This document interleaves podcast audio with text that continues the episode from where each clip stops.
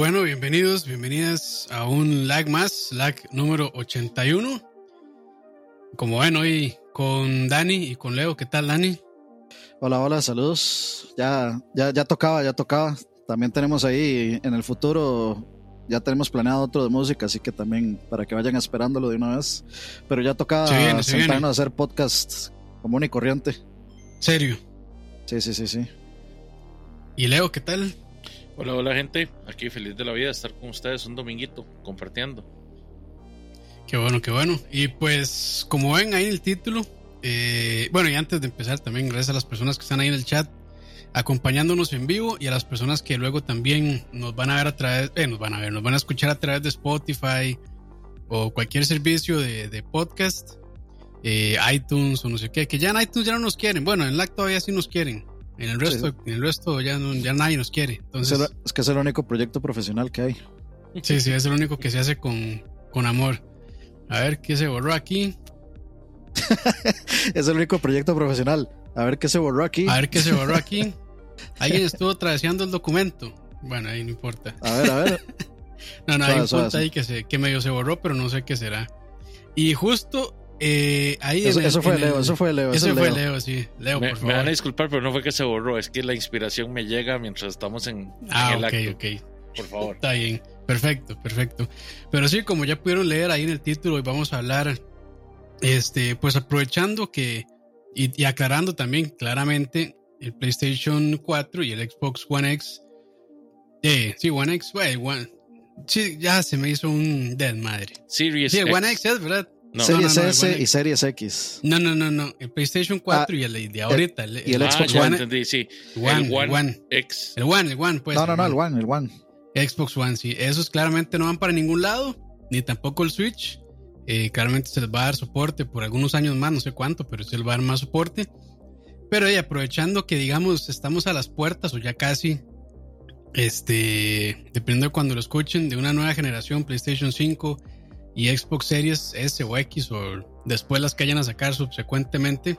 Cállese, eh, cállese. pues eh, eso va a pasar. Perdónalo, y, también, y eso también va a pasar con el PlayStation 5, así que, este, sorry, sorry No, por no, a la realidad, pero así será.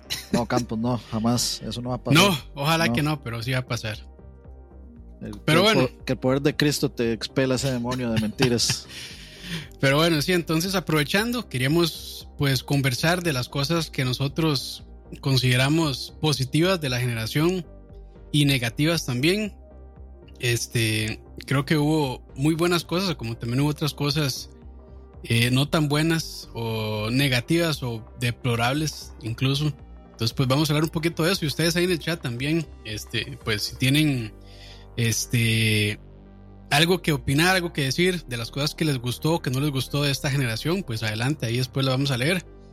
Pero ¿con qué prefieren empezar entonces? Con lo negativo. Yo creo que lo negativo, ¿no? ¿Por qué lo Yo- negativo, Campos? Llevamos mucho rato, madre, sintiéndonos negativos. El COVID, madre, las elecciones en Estados Unidos, madre, todo este asunto, madre. Empecemos por lo Es que- positivo. Es que yo creo que es más bonito cerrar con algo positivo, ¿no? Yo, yo digo que le damos una y una. O sea, una positiva, una negativa, una positiva, una Bueno, ahí está, En está. me- En este momento, de todas formas, van ganando las negativas. sí.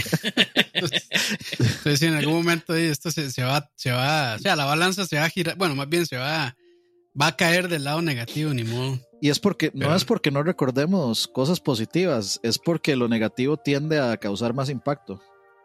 O lo que se queda más marcado también, Exacto, yo. sí. Exacto, sí. Sí, sí, sí. Es lo que se le queda uno más.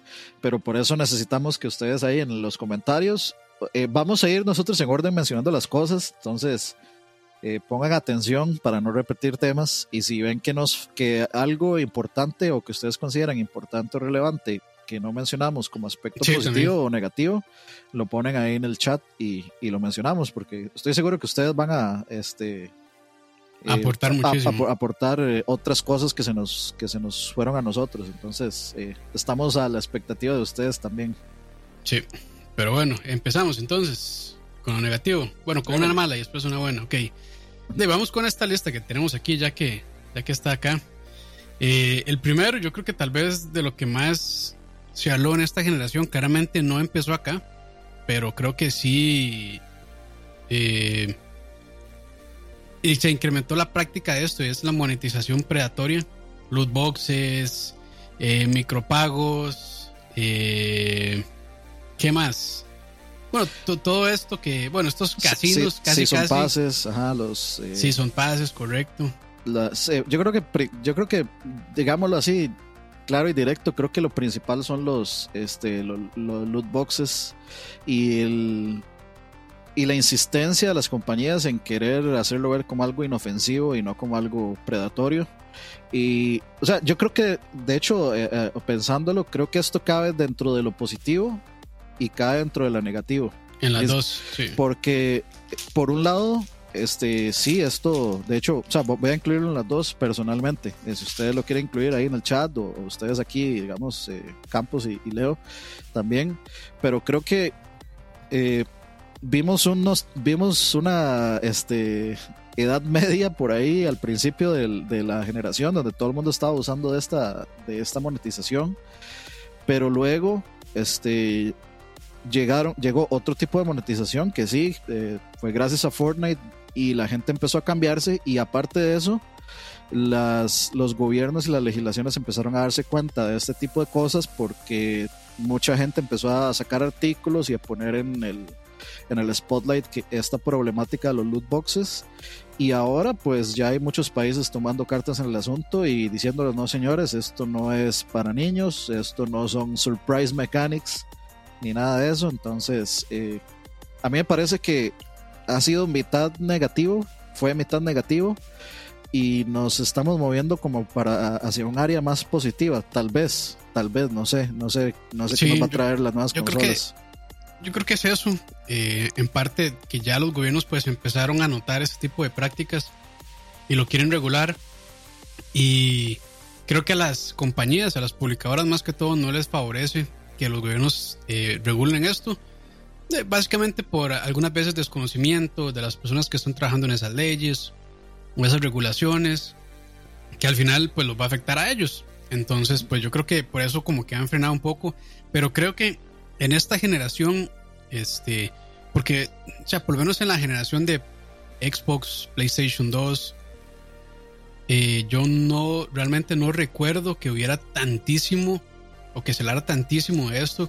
Ahí había, o sea, como los inicios, eh, creo que Dead Space, ¿cuál era? El 3, si no me equivoco, fue como que medio los introdujo, o sea, es como lo que más recuerdo de esa generación. Es que Dead Space 3 lo que cayó mal fue que le metieran microtransacciones, pero yo creo que yo creo que lo que la gente más odió fue que dejara de ser un juego de, de survival horror a ser un juego de acción para dos. Entonces yo creo que la, la, gente lo odió más y se fue en cola lo de las microtransacciones que también eran innecesarias. Sí. Eso es, sí, eso de no acabar, digamos. Es, lo que EA hizo con, con Dead Space fue fue, digamos, el, el no sé, EA eh, e en in a nutshell. O sea, EA agarró una franquicia que estaba muy bien desarrollada y que había tenido una secuela perfecta y decidió nada más llegar y aplicar el estilo EA, que es, bueno, metámosle, metámosle multiplayer, aunque no sea bueno en un juego de terror, metámosle microtransacciones, aunque se cague por completo en la idea del survival y saquémoslo del espacio, aunque sea un juego que está basado en el espacio el 100% del tiempo. Entonces, o sea, si, si cambias toda la fórmula por completo solo para volverlo, eh, no sé. Eh, fue para masificarlo, para que se volviera un juego más popular, para que vendiera más. Sí, sí, para, para, que le llegara más, gente. Popular para que le llegara más gente, que no solo los fans de los Survival Horror. Ellos querían vender más. Ellos, ellos quieren que todas las franquicias vendan como Battlefield y que vendan como FIFA y que vendan como de, todos estos juegos masivos, digamos. Sí. Y, no es un juego para eso, No, es un juego que se hiciera con esa, con esa mentalidad. Entonces, de, obviamente, obviamente EA aplicó su fórmula EA y, se, y lo único que da esa fórmula como resultado es caca. Es plano y llano, es un cerote, digamos. Sí, entonces. Sí, pero definitivamente creo que podemos estar de acuerdo que fue en esta generación cuando más explotó eso. Sí, sí. O sea, yo creo que las, las. Esto de los. Primero teníamos los Season Passes. Luego agradecimos cuando desaparecieron. Y luego nos introdujeron esto, los Surprise Mechanics. Este, y de, como la gente los consumió gustosamente, eh, pues, siempre tuvimos ahí Aqua justificando los loot boxes y no sé qué. Que sí, es cierto, eh, eh, es, es, cierto que no es obligatorio, pero es cierto también que este tipo de mecánicas apelan al FOMO, que es ahorita, digamos, el el consumismo en nosotros, el no perdernos de algo, el que, el que vea qué skin más bonito, yo lo quiero, a mí me pasó, yo caí en eso con comprándome el skin súper carísimo de, de Leatherface en, en COD, en Warzone, solo porque quería el, el, skin de COD de Warzone y está fucking carísimo, 20 dólares por esa vara jamás. Igual los pagué por imbécil. Ahí, ahí este pequeño paréntesis, saludos a este a la gente que nos ve fuera de Costa Rica. Ahí está Arnold que dice que desde el Perú el Perú. El Perú y también eh, Carlos López. Él, sí es, true peruano. Sí, el true peruano dice el Perú. Y bueno, Golden Guiso, que creo que es de eh, Argentina, si no me equivoco. Sí, es argentino. Ah, bueno, Santiago Pantoja, no recuerdo exactamente de qué país era, pero creo que sí es de Sudamérica, no recuerdo en dónde, perdón. Pero bueno, saludos ahí, este, que nos ven desde afuera. Ya somos internacionales, papá. Sí, bueno, y, eh, siguiendo, con, con EA, eh, también, o sea, tenemos ahora estos ports de FIFA que, ahora están en un descaro, pero más alto del que siempre han estado. Ya les valió. Sí, o sea, el port de, de FIFA 21 de Switch es un, es el, yo creo que el descaro más grande que yo he visto de una compañía tan importante como EA en la vida. Y si nos ponemos a ver todo lo que ha pasado con Madden, por ejemplo, en las consolas principales, eh, pues es, o sea, es un asunto horrible, es, terrible. Y la gente, parece ser que con Madden la gente sí ha, sí ha hecho el reclamo con su billetera, pareciera ser, no sé, pero con FIFA no. Con FIFA sigue el mismo asunto, no sé en Switch, sinceramente, cómo estarán las ventas, pero de al FIFA 21 de PlayStation 4 y de Xbox One, de tiene 7 de que la gente lo va a ver como, sí, cierto, está bien. Entonces, no sé. Es que este de esas prácticas... No, no, no, o sea, es que, o sea, la única forma de que usted pueda decir, ma, es que, porque el FIFA, eh, la gente sí lo consume más y, no le importa tanto que el Madden, ma, lo único que puedo pensar es en el tercermundismo de la gente con tal de que de jugar una, un, un, juego de fútbol. Es lo único que lo que puedo pensar. Ma, pero también se juega muchísimo en Europa y en Estados Unidos, ma. En Europa sí. En, Europa el fútbol es rey, digamos. ¿Y de, dónde, cree que aprendimos en Latinoamérica el tercermundismo? ¿Los europeos? la Suiza centroamericana. Saludos eh, a, Carlos López que nos está escuchando desde Europa dos, dos, dos, cosas ahí. Dice Saúl, el problema es que ustedes le siguen comprando ahí a Ubisoft y Activision en general. Es que, eso depende, es que eso depende del juego, porque no todos los juegos eh, merecen que no... O sea, no solo por ser publicado por EA quiere decir que uno los, no los tiene que comprar. O sea, hay juegos de juegos. Si ustedes me dicen si FIFA es predatorio, de yo no compro FIFA. Pero si ustedes me dicen, por ejemplo, que... Eh, vamos a ver, que el próximo, por ejemplo, Battlefield 1 Battlefield 1 fue un gran juego y sí se merecía el dinero y tuvo muy buenas calificaciones. Entonces, es, uno está entre la espada y la pared, entre EA eh, e como, como productor, digamos, y DICE como desarrollador, porque si DICE hace las cosas bien, uno quiere apoyar a DICE y es injusto no apoyarlo por EA. Es que aquí yo tengo una percepción y, puede que esté equivocada, eh, pero es que los que no jugamos, o sea, y para el ejemplo muy concreto, para sacar otros juegos que también no tienen mucho que ver ahí, pero un ejemplo muy concreto de FIFA, las personas que lo juegan siento que están conformes hasta cierto punto. Eh, por lo menos en, PlayStation y en Xbox. Los de Switch, bueno, Switch creo que casi no se consume tanto FIFA. La, mayor parte está en PlayStation 4 sin duda y después Xbox. Voy a buscar Pero, de, de, FIFA en Switch, a ver. Sí, ahí porque puedo estar bateando, a lo mejor también lo compran un montón. Pero bueno, lo que yo siento es que los que están jugando lo están conformes y sobre todo con ese eh, el Ultimate Team. Pero los que no lo jugamos, sí lo criticamos muchísimo. Entonces a, mí me, genera como cierto, este, ¿qué, ¿cómo decirlo? Cierta... Eh, o sea, como, como opiniones encontradas, digamos, de que las personas que lo están jugando, quienes, quienes, quienes son sus usuarios reales, están contentos, pero quienes no somos los usuarios reales los criticamos mucho. Entonces es como una posición compleja realmente porque, por lo menos si yo lo estuviera jugando, tal vez tendría bases más sólidas para poder criticar.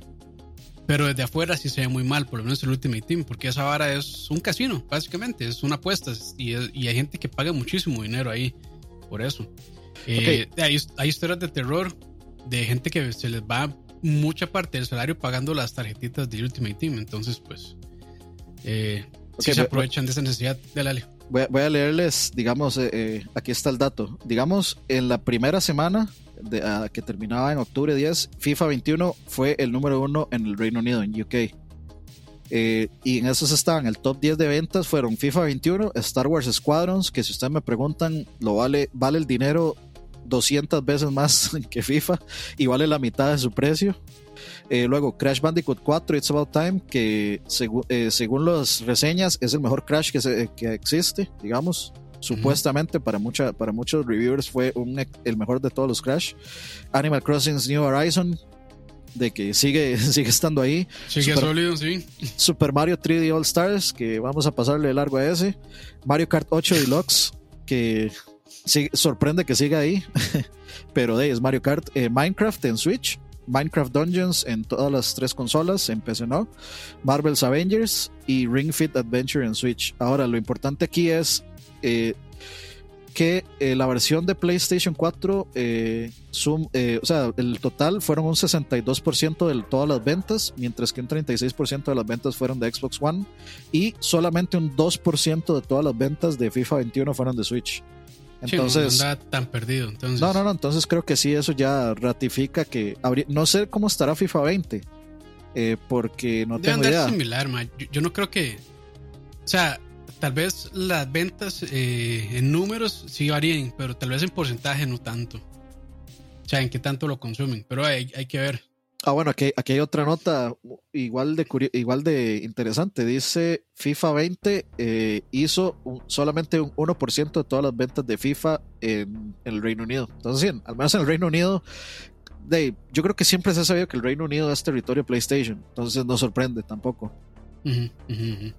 Y por aquí hay, un, hay, un, Reddit que dice que pregunta que si las, que si las ventas de FIFA son, fueron un fallo. Entonces, claramente, pues o sea, FIFA no, no, se consume en Switch. Y no debería, sinceramente, no, se debería. Sí, es muy mala, muy mal puerto. Pero bueno, yo creo que podemos dejarlo ahí para no clavarnos tantísimo, porque creo que ya, ya la lista ya se, se extendió. Gracias, Leo. sí, sí. Con gusto, con gusto. sí, sí. Este es el ma, es, eh, Leo, Leo, es el MAE que viene a hacer la tarea cuando están pasando lista. Exacto. y la hace bien, eso es lo peor. sí, sí. Pero bueno, entonces eh, vamos, vamos entonces a, una positiva y es el todo lo que tenga que ver con cross, crossplay, cross save, cross platform, cross lo que sea. Creo que en esta generación también se incrementó, aunque bueno, PlayStation al principio estuvo medio como que no quería, como que no quería abrirse y todo el mundo decía, madre, PlayStation, por favor, por favor. Y ya hacia el final, el año pasado creo, sí, el año pasado creo que ya torció un poquito el brazo y ya se pudo eh, incrementar un poquito más el nivel de, por lo menos de crossplay o cross platform o como se llame. Este, jugar con, en línea con amigos de otras este, consolas. Entonces, pues creo que eso fue algo muy, muy positivo y creo que es algo que va a continuar, una práctica que va a continuar en la siguiente generación. Este, perdón, nada más. Eh, ahí Kimi es un aporte que lo voy a apuntar en la lista, que tiene razón y tal vez podemos eh, hablarlo luego, que dice que antes se pagaba menos por juegos y objetos físicos coleccionables, ahora se paga más por aparentar por cosas intangibles. Que sí, tiene razón. O sea, el, entonces el incremento de los eh, de las ediciones de colección. pagamos más y traen menos cosas. Que de, o sea, yo sí puedo estar de acuerdo con eso. Sí, y, eso sobre todo los juegos AAA, porque madre, yo tengo algunas versiones de juegos indies que valen 40, 50 dólares y traen el doble lo que trae un AAA de 190 dólares. Pero bueno, sí, dejémoslo, dejémoslo para antes porque está bueno ese punto. Ahí, lo agregué. Ok, eh, de nuevo, yo siempre voy a insistir. para después, más bien, dije antes. Perdón. O sea, yo siempre voy a insistir que esto se lo vemos a Fortnite, les guste o no, odien el juego o no, eh, odien a sus fans o no. Esto fue gracias a Fortnite. Eh, Fortnite fue el que le puso a raya a todos el día, ok, o quieren, o habilitan crossplay, o se quedan sin el juego más popular del planeta en este momento, y no les quedó de otra, así que... Eh, y no solo consolas, también dispositivos móviles incluyó ahí. Sí, sí, todo, todo, todo. Entonces, sí, eh, tenemos, ahora estamos teniendo otro tipo de discusiones eh, porque el ser humano no puede dejar de discutir y pelear por eh, sandeces. Sí, tenemos problemas como que ahora la gente en consola desactiva el crossplay porque el hacking en los juegos multiplayer, especialmente Battle Royales, es absurdo. Y sí, estoy hablando de, de COD, por supuesto. Pero no deja, o sea, yo soy fan de que me den opciones yo prefiero tener la opción a deshabilitarlo y jugar solo con gente de, la consola a no tener la opción del todo. Entonces, eh, a mí me gusta, o sea, más, ahora, yo siento que ahora he llegado a, poder jugar con gente nueva que hemos conocido los streams, que hemos estado jugando Pad y yo, como eh, Pax, quienes nos ven a nosotros jugar Code en Twitch, eh, ya han visto que Pax se une mucho, eh, Tony también, no sé si andará por ahí, pero Tony juega en Xbox, este, hemos jugado con gente de PC como Aqua, que Aqua pues ya se une también a los streams de Code, entonces de eso, eso hace que sea un ambiente más, más, amigable para todos y todos disfrutamos y todos gritábamos y todos nos estresábamos y cada uno está jugando cómodamente en, en la consola de su preferencia, entonces yo creo que si tuviera que, para mí es, digamos, el, lo, que más feliz me ha hecho de, esta generación. Fue muy bueno, sí. Fue muy bueno y que dicha que PlayStation al final, pues, eh, dio el brazo a torcer, creo yo, porque estaban bien metidos en que no lo querían. Pero es que es, es vacilón, porque digamos, PlayStation desde la generación anterior, ellos estaban innovando en el asunto de, de pues, de incluir el cross-save en sus, por lo menos en sus ambientes. Eh, era bastante eficiente, pero de, como, toda consola portátil que ha hecho PlayStation estaba condenada al, no sé, a fallecer. No, no, no, el, PSP no, el, PSP, le fue muy bien. Ajá, bueno, eh, eh, en fin, como les estaba diciendo, PlayStation ha innovado en eso desde, bastante tiempo antes de que las otras máquinas pues siquiera pensaran en eso. Y fue raro en realidad que los maestros se opusieran tanto a abrir pues, de verdad, el, cross platform en, en este caso en particular. O sea, es cierto, tal vez yo no soy el más ferviente fan de, de, de, Fortnite, pero tampoco me parece que hayan hecho nada malo con esto. Más bien rompieron esquemas demasiado con esto. Sí, sí, sí, yo, yo estoy de acuerdo. A mí, a, mí me alegra muchísimo poder jugar este tipo de cosas y, que se haga un estándar y ahora, o sea, que la gente pueda jugar, sí, FIFA, si les da la gana, eh, crossplay con otra gente de otras consolas, que la gente eh, pueda eh, hacer, digamos, juegos privados y meterse a jugar todo tipo de juegos multiplayer, pues es lo mejor este, definitivamente se, siente, se siente como una comunidad más amigable en vez de estarse peleando por cuál consola es la mejor, que sí, todavía, eso todavía está pasando y acaba de salir las consolas nuevas y todo el mundo está peleando por lo mismo, pero a la hora de jugar, a la gente ya no le importa en qué consola está jugando porque están jugando juntos. Y son compas y se vacila y, se, y uno se ríe y se molestan y se gritan y todo. Entonces es, o sea, definitivamente hace un ambiente más amistoso entre las consolas eh, que compiten entre ellas y la PC también.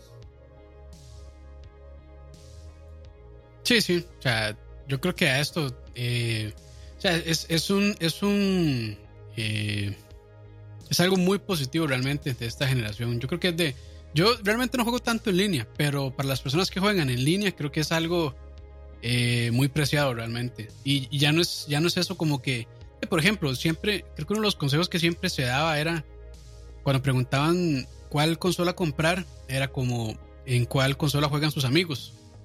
Y eso muchas veces de, pues, eh, terminaba siendo de peso en la decisión. Ahora ya digamos que se puede decir que ya no tanto.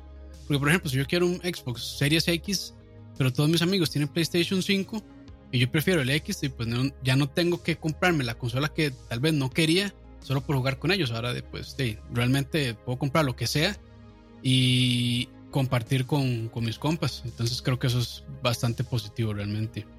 Ya, yo creo que ya es, es, algo, era algo necesario. Y, o sea, ya quedó más que demostrado que no había como eh, tal vez alguna pega, algún bloqueo técnico para poder hacerlo.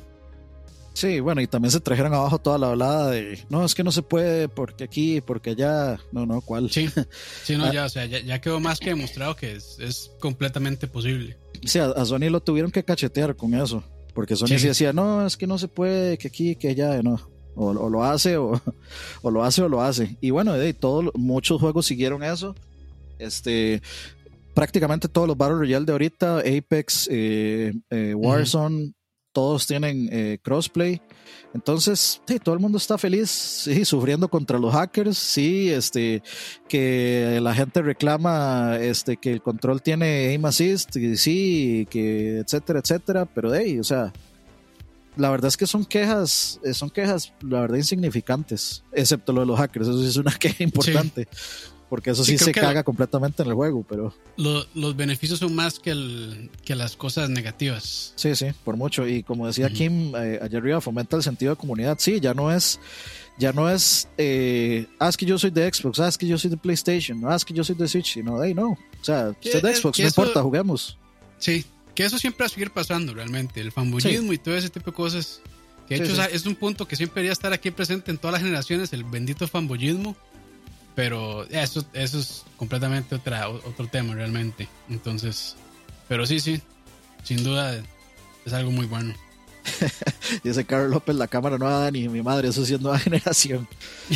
¿Vieron, ¿Vieron, qué cambio, muchachos? Eso fue cambio de, de PlayStation 2 a, a, PlayStation 5. A PlayStation 6, man. Pero bueno, este. ¿Leo algo más? No, no, no, no. Sigamos entonces. Eh, la segunda que tenemos acá en la lista de los negativos es, y aunque ya existía, y creo que ha existido siempre, eh, pero no podemos dejarlo de lado, es el crunch. Y en esta generación, eh, por lo menos creo que gracias a, ciertos esfuerzos de, bueno, como este de Jason Schreier, nos, nos, hemos dado cuenta de lo que sufren los desarrolladores y que casi que todo el periodo de desarrollo viene en un crunch, o sea, es un, es un crunch casi que eterno y lamentablemente es algo que, que al final creo que puede afectar mucho a la industria, puede quemar a los desarrolladores, a todas las personas que están eh, involucradas en el, en el ciclo de desarrollo y pues esto sí no trae ningún beneficio.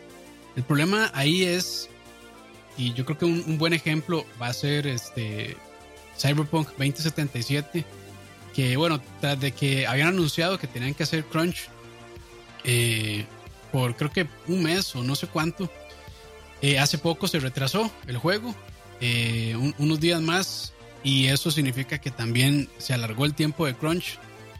Y al final, pues, eh, la, única manera, creo yo, de poder evitarlo es de, también hablando con la billetera y no apoyar, digamos, ese tipo de prácticas, pero es casi, casi que imposible porque yo creo que ahora todo, todas las desarrolladoras lo hacen. Entonces realmente es muy difícil controlarlo. Y de, a mí no se me ocurre, digamos, alguna manera que como usuarios podamos ayudar. Pero de, ya veremos. Y, gracias ahí a, Joda que donó 500 colones pura vida. Gracias, es Que, es que, digamos, ese tipo de prácticas, vamos, vamos a lo mismo. O sea, no son exclusivas de esta empresa. El crunch como tal es algo que, afecta a toda la, toda la mayoría de, empresas y en especial a la de software. Es algo que se ve y que no hay quien lo regule. Hasta ahorita se hace público en esta industria, pero es por un asunto de, no sé, tal vez digamos como de periodismo que puso en evidencia. Pero siempre lo disimulan con términos como la milla extra, con el deadline sobre nosotros y todo lo que vos querás. Pero el burnout existe desde tiempos inmemoriales. y es algo que no, no, se va a eliminar por, por más que los customers hagamos conciencia. Eh, para Golden que pregunta qué es crunch. Crunch es cuando, digamos, uno tiene que trabajar un periodo muy extendido de tiempo para terminar o llegar a la meta que está muy cerca, o sea, que, que, está, que ya está muy cerca de llegar a la meta, entonces tienen que trabajar muchos extras para poder llegar eh, exacto a la fecha de salida. A eso se refiere, digamos, crunch. Eh, no, no, es un término que aplica solo para videojuegos, es un término, digamos, en general. Es, es de, empleado, es, es, es, muy común de la relación empleado-empleador, realmente. Como dijo Leo, la famosa milla extra, que son, trabaje más, no le vamos a pagar mucho y hágalo y póngase la camiseta porque sí. Por, amor a la empresa, porque nosotros le damos a la empresa. Sí. Y, y, realmente lo que pasa es que es, este crunch se incrementa muchísimo hacia el final del proyecto. Entonces estamos hablando que tal vez las últimas dos, tres semanas, dos, eh, un mes, cuatro semanas, y la presión, el estrés y todo, o sea, se incrementa exponencialmente, es muchísimo. Eh, yo, bueno, he trabajado en, varios tipos de empresas de desarrollo, financieras, eh, manufactura y demás, y todas las empresas sufren de esto realmente, sobre todo en contabilidad es muy común el famoso cierre de mes, que este, es, a veces, dependiendo de la empresa, a veces es uno, dos días donde las personas tienen que salir, qué sé yo, eh, a las 10, 11 de la noche o hasta más de madrugada. Hay empresas que es una semana de cierre, hay empresas que es semana y media. Y he visto semanas que eh, empresas que son hasta de dos semanas. Entonces estamos diciendo que casi la mitad del mes las personas están trabajando bajo esta presión este, que realmente afecta muchísimo la capacidad y el desempeño de las personas. O sea, esto es algo, esto es algo que no es sostenible. Nadie eh, puede, y, aunque digan que sí, pero no es correcto y, por eso pues hay este códigos de trabajo, por lo menos acá en Costa Rica, y me imagino que en muchos otros países hay eh, marcos legales o, leyes alrededor de, esto para controlar un poco la explotación de los empleados, pero es algo muy difícil, porque de, siempre está como, hey, madre, yo vi que todos sus compañeros están quedando y usted pues no se está quedando y, hay 10 personas esperando su puesto, entonces de ahí póngale papillo, porque si no, aquí le cortamos las piernas.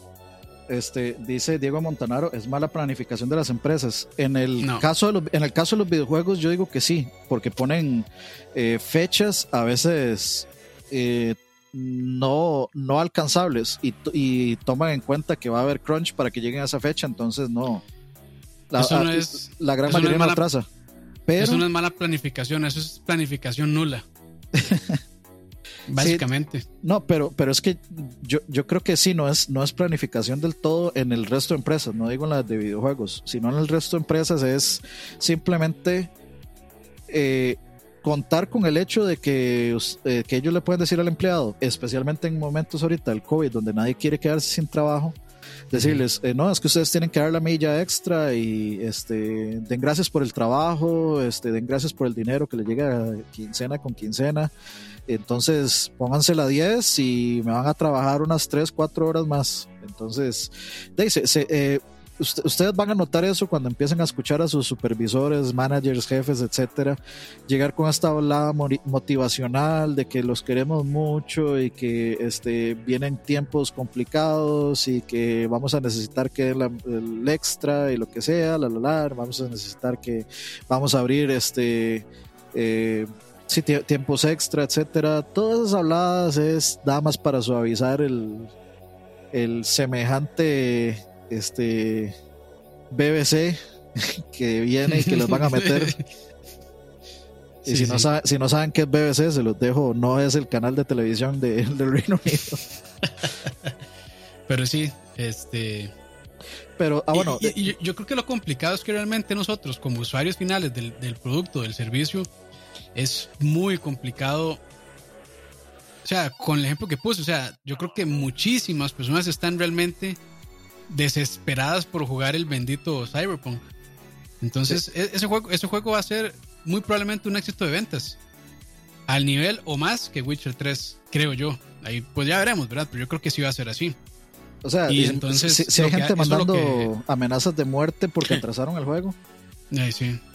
y, es que eso lo que hace es sí, es, validar esas prácticas, pero, o sea, y, digo, no, no, estoy justificando, pero sí es algo, digamos, muy común de la, del capitalismo, realmente. Bueno, yo creo que, no solo el capitalismo, de, cualquier empresa.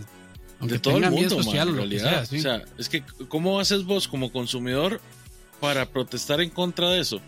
Jay, no, no compras el juego. Digamos que te unís con todos los consumidores posibles del mundo y deciden que no van a pagar por el juego y de, la empresa no, no, tiene, no tiene dinero, más bien vas a joder a los desarrolladores porque si la empresa no tiene dinero no les pueden pagar, van a perder el empleo.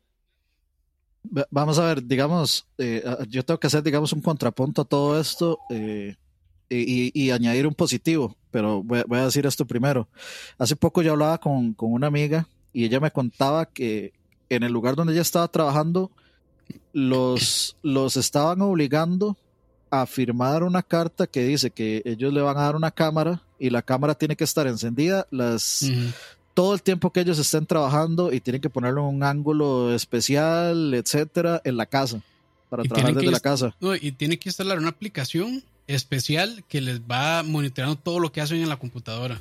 Ajá, entonces ahí uno dice, ok, yo entiendo, yo entiendo el aspecto de de, o sea, yo tengo un montón de amigos que de, yo estoy aquí acostado en la cama, casi dormido, etcétera, y de, sí, obviamente.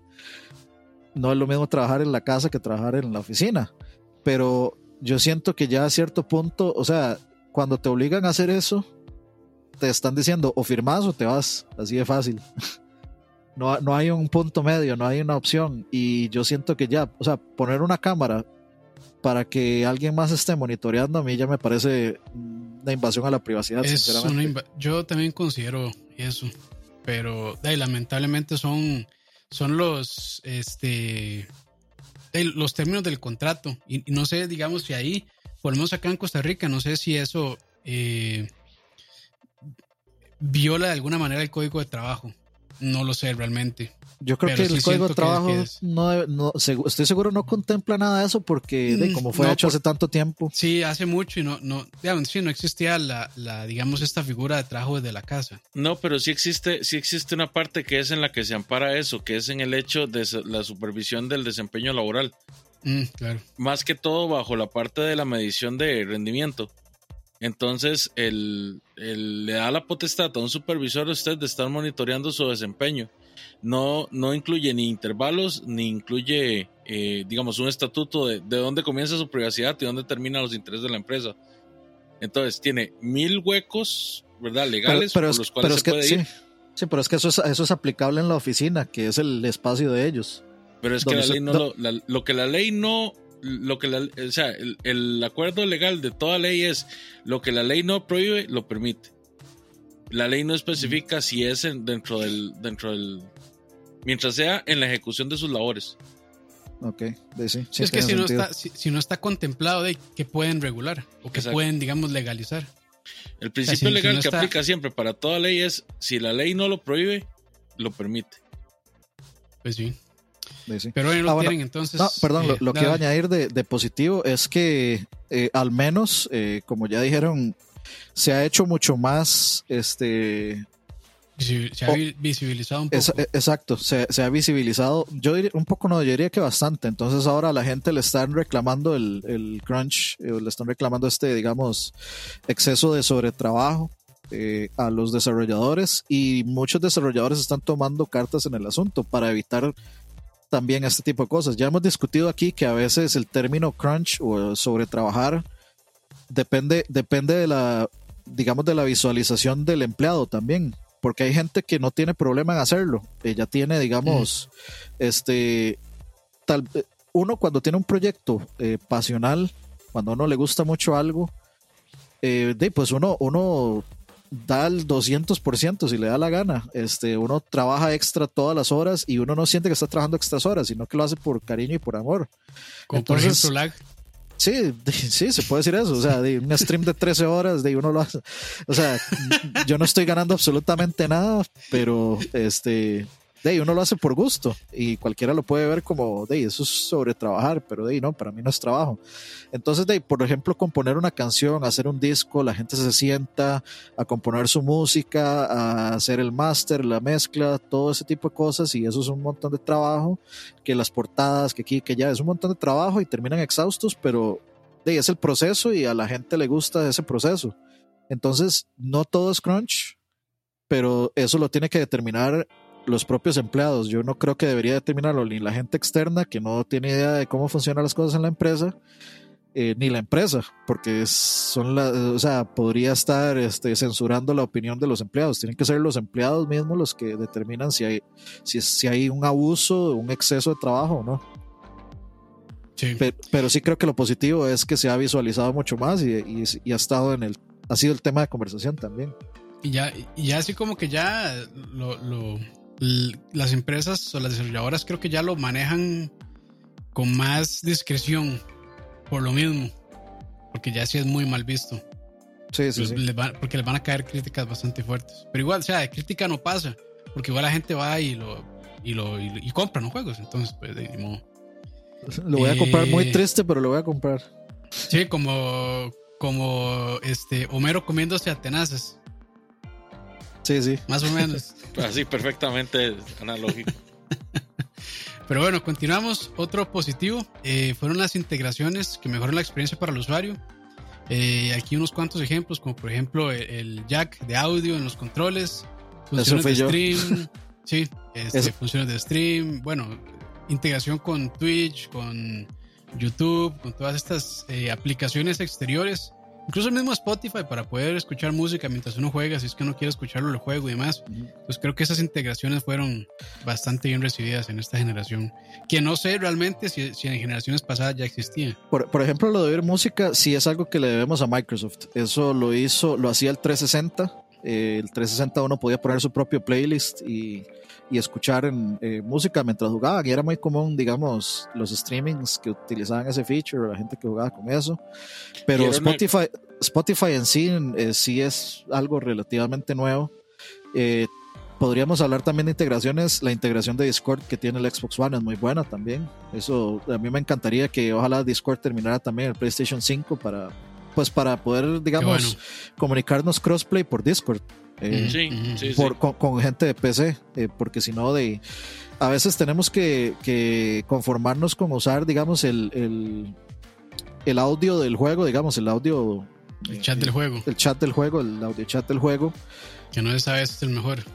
Este, sí, es, eh, es bastante irregular en ese sentido. Entonces, de ahí si podemos usar Discord o la aplicación, también porque a veces a mí me da tanta, pero tanta, pero tanta pereza estar escuchando al montón de gringos imbéciles decir, habla inglés, habla inglés, la, la, speak, eh, salta muros, la, la, la. A mí me. Yo los tengo muteados siempre, por eso. Solo los desmuteo en Warzone para oírlos cuando gritan como imbéciles cuando uno los mata, pero este no sé, o sea, yo, prefiero, digamos, como que el party sea más, más privado para estar más en paz. Y creo que eso con Discord eh, eh, sería muy bueno. Pero el Xbox One lo tiene y es una integración que me parece muy buena. Eh, por ahí dice Saúl que el PlayStation también, ah, el 3 hacía eso. No lo hacía al principio, lo hizo mucho después. E, era una de las cosas que de hecho el PlayStation 3 no hacía y que se estuvo solicitando y que llegó tal vez como a los del tercer, cuarto año del PlayStation 3. Y, pero creo que lo de hacer stream desde las consolas sí no hasta esta eh, generación se puede hacer, ¿verdad? Sí, de hecho, de hecho el PlayStation 3 ni siquiera se puede hacer stream por HDMI. Eh, solo se puede hacer stream por, o sea, uno puede solo se puede conectar a una capturadora analógica. Por HDMI no, porque tiene activado el HDC. Sí, hay, hay, hay, maneras de hacerlo con splitters de HDMI que, que se saltan el, ¿cómo se llama? De HCP o como sea. Pero sí, no es tan sencillo. Sí, sí, sí. Este, eh, porque el, el, HDCP está encendido por default y no se puede apagar en el PlayStation 3. En el PlayStation 4 y ahora que vi el, el video Digital Found en el PlayStation 5 se puede desactivar eso para poner capturadores. Entonces, por dicho. Eh, otro, eh, bueno, el feature de este, el del, el del jack del, del audífono, ese lo puse yo, por supuesto, porque a mí se me hace lo más útil del mundo, porque así yo no me tengo que venir, digamos, a la, a la laptop que está aquí eh, conectado con el HDMI al tele. Este, no me toque venir hasta aquí, typear con el teclado, irme para allá y me ahorro la plata de comprarme un teclado y un mouse inalámbrico también. Entonces, nada más yo conecto eso ahí y listo, ya yo puedo ver videos de YouTube tranquilo, las aplicaciones de YouTube. De hecho, esa es otra, eh, otra cosa buena, que son las apps en las consolas, funcionan bastante bien, son bastante este, fáciles, bastante útiles, bastante... Eh, user friendly, digamos, amistosas con el usuario. Entonces, eso también está muy bien, excepto el Switch. El Switch es el que sí se quedó, pero votado con eso, que a estas alturas no tenga Netflix es algo como impensable. Sí. Vea, de esas características, la más importante para mí definitivamente es la capacidad de hacer streams, porque te ahorra, te ahorra hardware de por medio, aunque no es como la mejor opción de hacer un stream, pero o sea, definitivamente le abrió las puertas. Sí, sí, le abrió las puertas demasiado fuerte en todo lo que era el mundo de los esports y también al, streaming casero, ¿verdad? Al, a las consolas de, sobremesa. Claramente, pues, pues Nintendo no, no está como que tan interesado en entrar en ese mundo nativamente. No, a ellos les interesa cobrar la plata a los streamers, nada más. Exacto, exactamente. Bajarle los videos. Pero, eh, o sea, definitivamente esa fue la, opción más importante. La de los playlists siempre la voy a aplaudir porque era la única forma de poder jugar un Need for Speed de los nuevos o, jugar uno de los. De el, por ejemplo, el Burnout con los playlists de uno era una maravilla. Y no estoy diciendo que la música de Burnout fuera mala, pero eh, era mejorcito cuando uno tenía la selección completa. Sí, es que son juegos que se prestan como, para, escuchar música. No, no, todos son así, pero creo que esos juegos se prestan muchísimo para, para escuchar playlists personales. Ahora la gente que juega FIFA o la gente que juega los NBAs, eh, los N2Ks, y me imagino que estaban todavía más extasiados. Eh, a ver, hay, una situación ahí con lo del streaming y es algo que yo noté recientemente. Y es que al menos en PlayStation 4, no sé, no sé si así era antes, pero se ha vuelto muy restrictivo. Por ejemplo, mi primo intentó un día eh, streamear en Twitch Bioshock y no lo dejó. Supuestamente aparecía eh, la notificación de, que no se podía streamear por spoilers y entonces no se podía. Y por ejemplo, Persona, Persona 5, cuando uno empieza el nuevo semestre, que es ya el contenido eh, directo de, de, Royal de Royal no se puede streamear porque aparece esa restricción. Entonces, por ahí sí es un aspecto negativo de eso, que por querer, digamos, prevenir spoilers, este, de, te están matando. Si vos, tenés, si vos, por ejemplo, tenés eh, un stream regular y tenés una buena cantidad de gente, de, pues te está matando el, te está matando la, digamos, la, la continuidad del stream. Especialmente porque vos estás streameando todo eso y en ciertos momentos el PlayStation va a censurar lo que vas a ver porque son spoilers. Entonces, de ahí, ahí, es una cuestión de, Es difícil. Yo no puedo culparlos por no querer, eh, eh, digamos, bloquear los spoilers, pero tampoco creo que deberían hacerlo.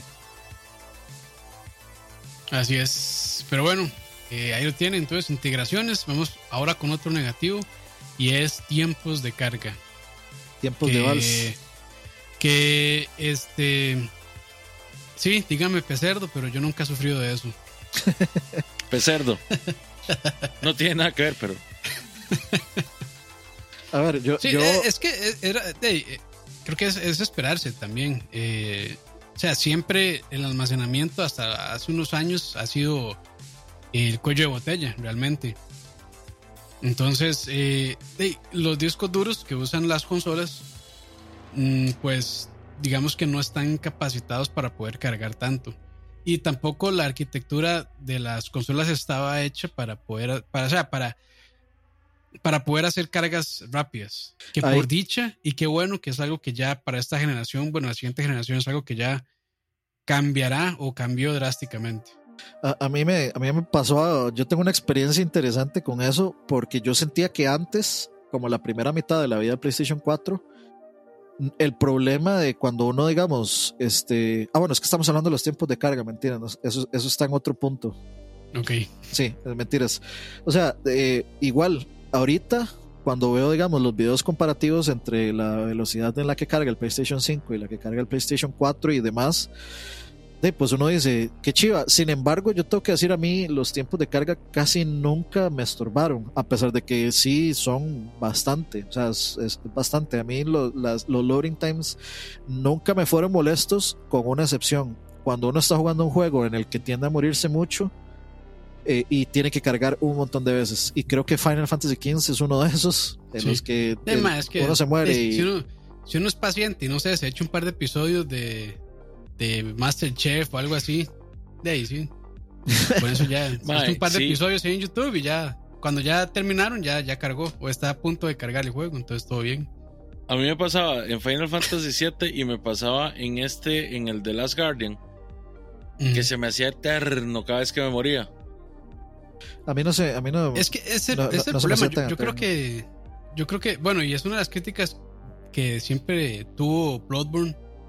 Y es que es un juego que, por su naturaleza, pues, y creo que normalmente los que no somos tan dotados como Dani vamos a morir mucho.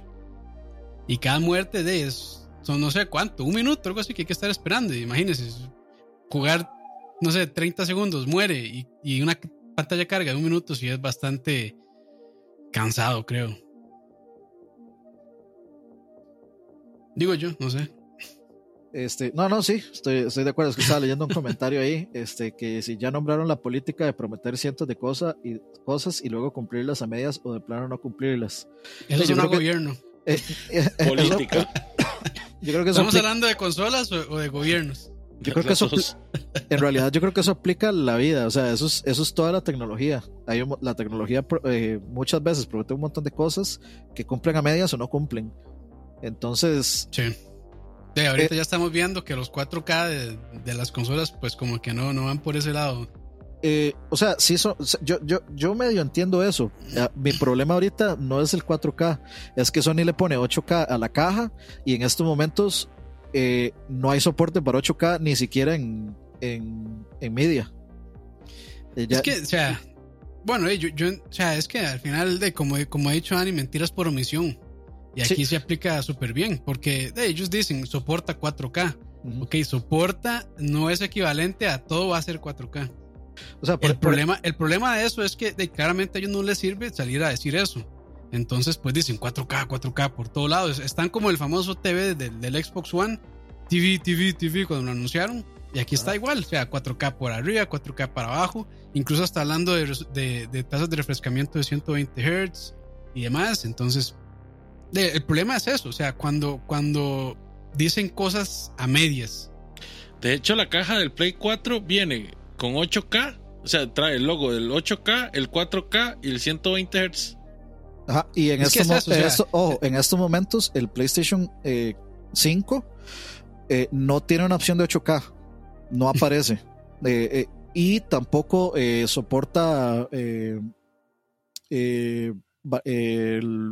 tasa de refrescamiento variable, que está buscando la, opción en español. La aclaro que Xbox también lo pone para que no se nos resienta por ahí un compañero. No, yo, no, yo creo que la caja de Xbox no dice 8K. Y gracias a Joda que van otra vez 500 colones, que dice que va a seguir donando cada vez que pase algo en el stream. De ahí, no sé. aquí repitamos, repitámonos a ver si llegamos a los 10 mil hoy. Uf, uf. Bueno, ahí, me cago en Konami mil veces. mil, veces, mil veces 500 ahora. O sea, yo, yo yo quiero aquí aclarar, yo no estoy tirando el hate a las consolas. No me interesa lo más mínimo. Ahorita, la verdad, no me interesa comprar ni PlayStation ni Xbox eh, Series X, ni PlayStation 5. Entonces, a mí realmente, este, la publicidad que ellos están manejando y como están viendo sus consolas, me vale realmente un carajo. Porque no, ahorita no pienso ser usuario. Pero digamos, sí me. Mm, o sea, no me da gracia, pero es esperable que claramente quieran vender algo que tal vez la consola es capaz de hacer, pero que sea capaz de hacerlo no significa que todos lo van a hacer o que vaya a pasar incluso. Porque, por ejemplo, mi tarjeta gráfica soporta 8K y puede hacerlo. Pero ¿a, qué, ¿a qué calidad y a qué tasas de refrescamiento? Esa es otra historia que ellos no van a contar nunca. Porque hay una persona que tal vez no está tan informada, llega a una tienda, ve la caja de PlayStation o Xbox, este, y 18K y dicen, ah, la puta, madre, esta consola me va a servir a mí no sé cuántos años. Porque ahorita estamos en 4K, pero dentro de 4 años van a estar 8K. Entonces, de ahí, eso quiere decir que esta consola me va a durar a mí 10 años. Y tal vez sí, tal vez no. Porque nadie está diciendo realmente cómo funciona eso. A ver, eh, para aclarar ahí, la caja de Xbox dice up to 8K, hasta 8K. Eh, no dice nada más que eso. Eh, la, caja de PlayStation dice 8K con el loguito de, siempre. ¿Cuál, es la, ¿Cuál es la diferencia? En estos momentos, el, el Xbox soporta el cambio a 8K y el cambio de, tasa de refrescamiento variable de 120, eh, de 120 Hz. El PlayStation 5 no lo hace, no te, no te da la opción y no se sabe si el cable, bueno, el cable debería permitirlo, pero hasta este momento no se sabe. Pueden agregar eso en una futura actualización, totalmente. Lo pueden desbloquear en una futura actualización, pero en este momento, o sea, lo pones en la caja de salida y no lo soporta. ¿Qué pasa si sos la única persona en el mundo que tenés un tele que soporta 8K, como el MAD Digital Foundry? De pues no puedes usar 8K, cierto, no hay contenido en 8K, y cierto, en ningún juego va a ser compatible con 8K, y no hay películas en 8K en este momento, no hay contenido en 8K, correcto. Pero entonces no lo, o sea, no, no lo anuncies en la caja, o sea, lo mejor te esperas y luego pones, ya cuando haya contenido lo pones, porque si no, te estás disparando al pie. Y ahí, paréntesis, gracias a Pumpi, que donó mil colones, y a Emanuel, que también donó cerca de, bueno, más de mil colones, dos dólares tipo de cambio de hoy que está como a mil. Pero bueno, gracias ahí. Hágame el favor, Vanessa, a Emanuel, por, por su vez, Para que Campos se compre una consola. Más, si me hubiera puesto un consolador, estaría más cerca de lograrlo. Uf. Este, ok, gracias ahí también a Mander que donó 2500. Dice Saúl, no se puede debatir nada aquí. Ya no peleen, muchachos. Este, Dice Golden, eh, Sony pone en su caja 8K y en los juegos apenas mueve los juegos a 4K dinámico. Eso no es publicidad engañosa. Este, Sony sí mueve los juegos a 4K nativo y a 4K dinámico. En los dos, eh, Demon Souls corren los dos, uno a 30 y el otro a 60. Este, entonces, de poder sí puede. Y es igual con el Xbox. El Xbox puede lo mismo. Es exactamente la misma situación.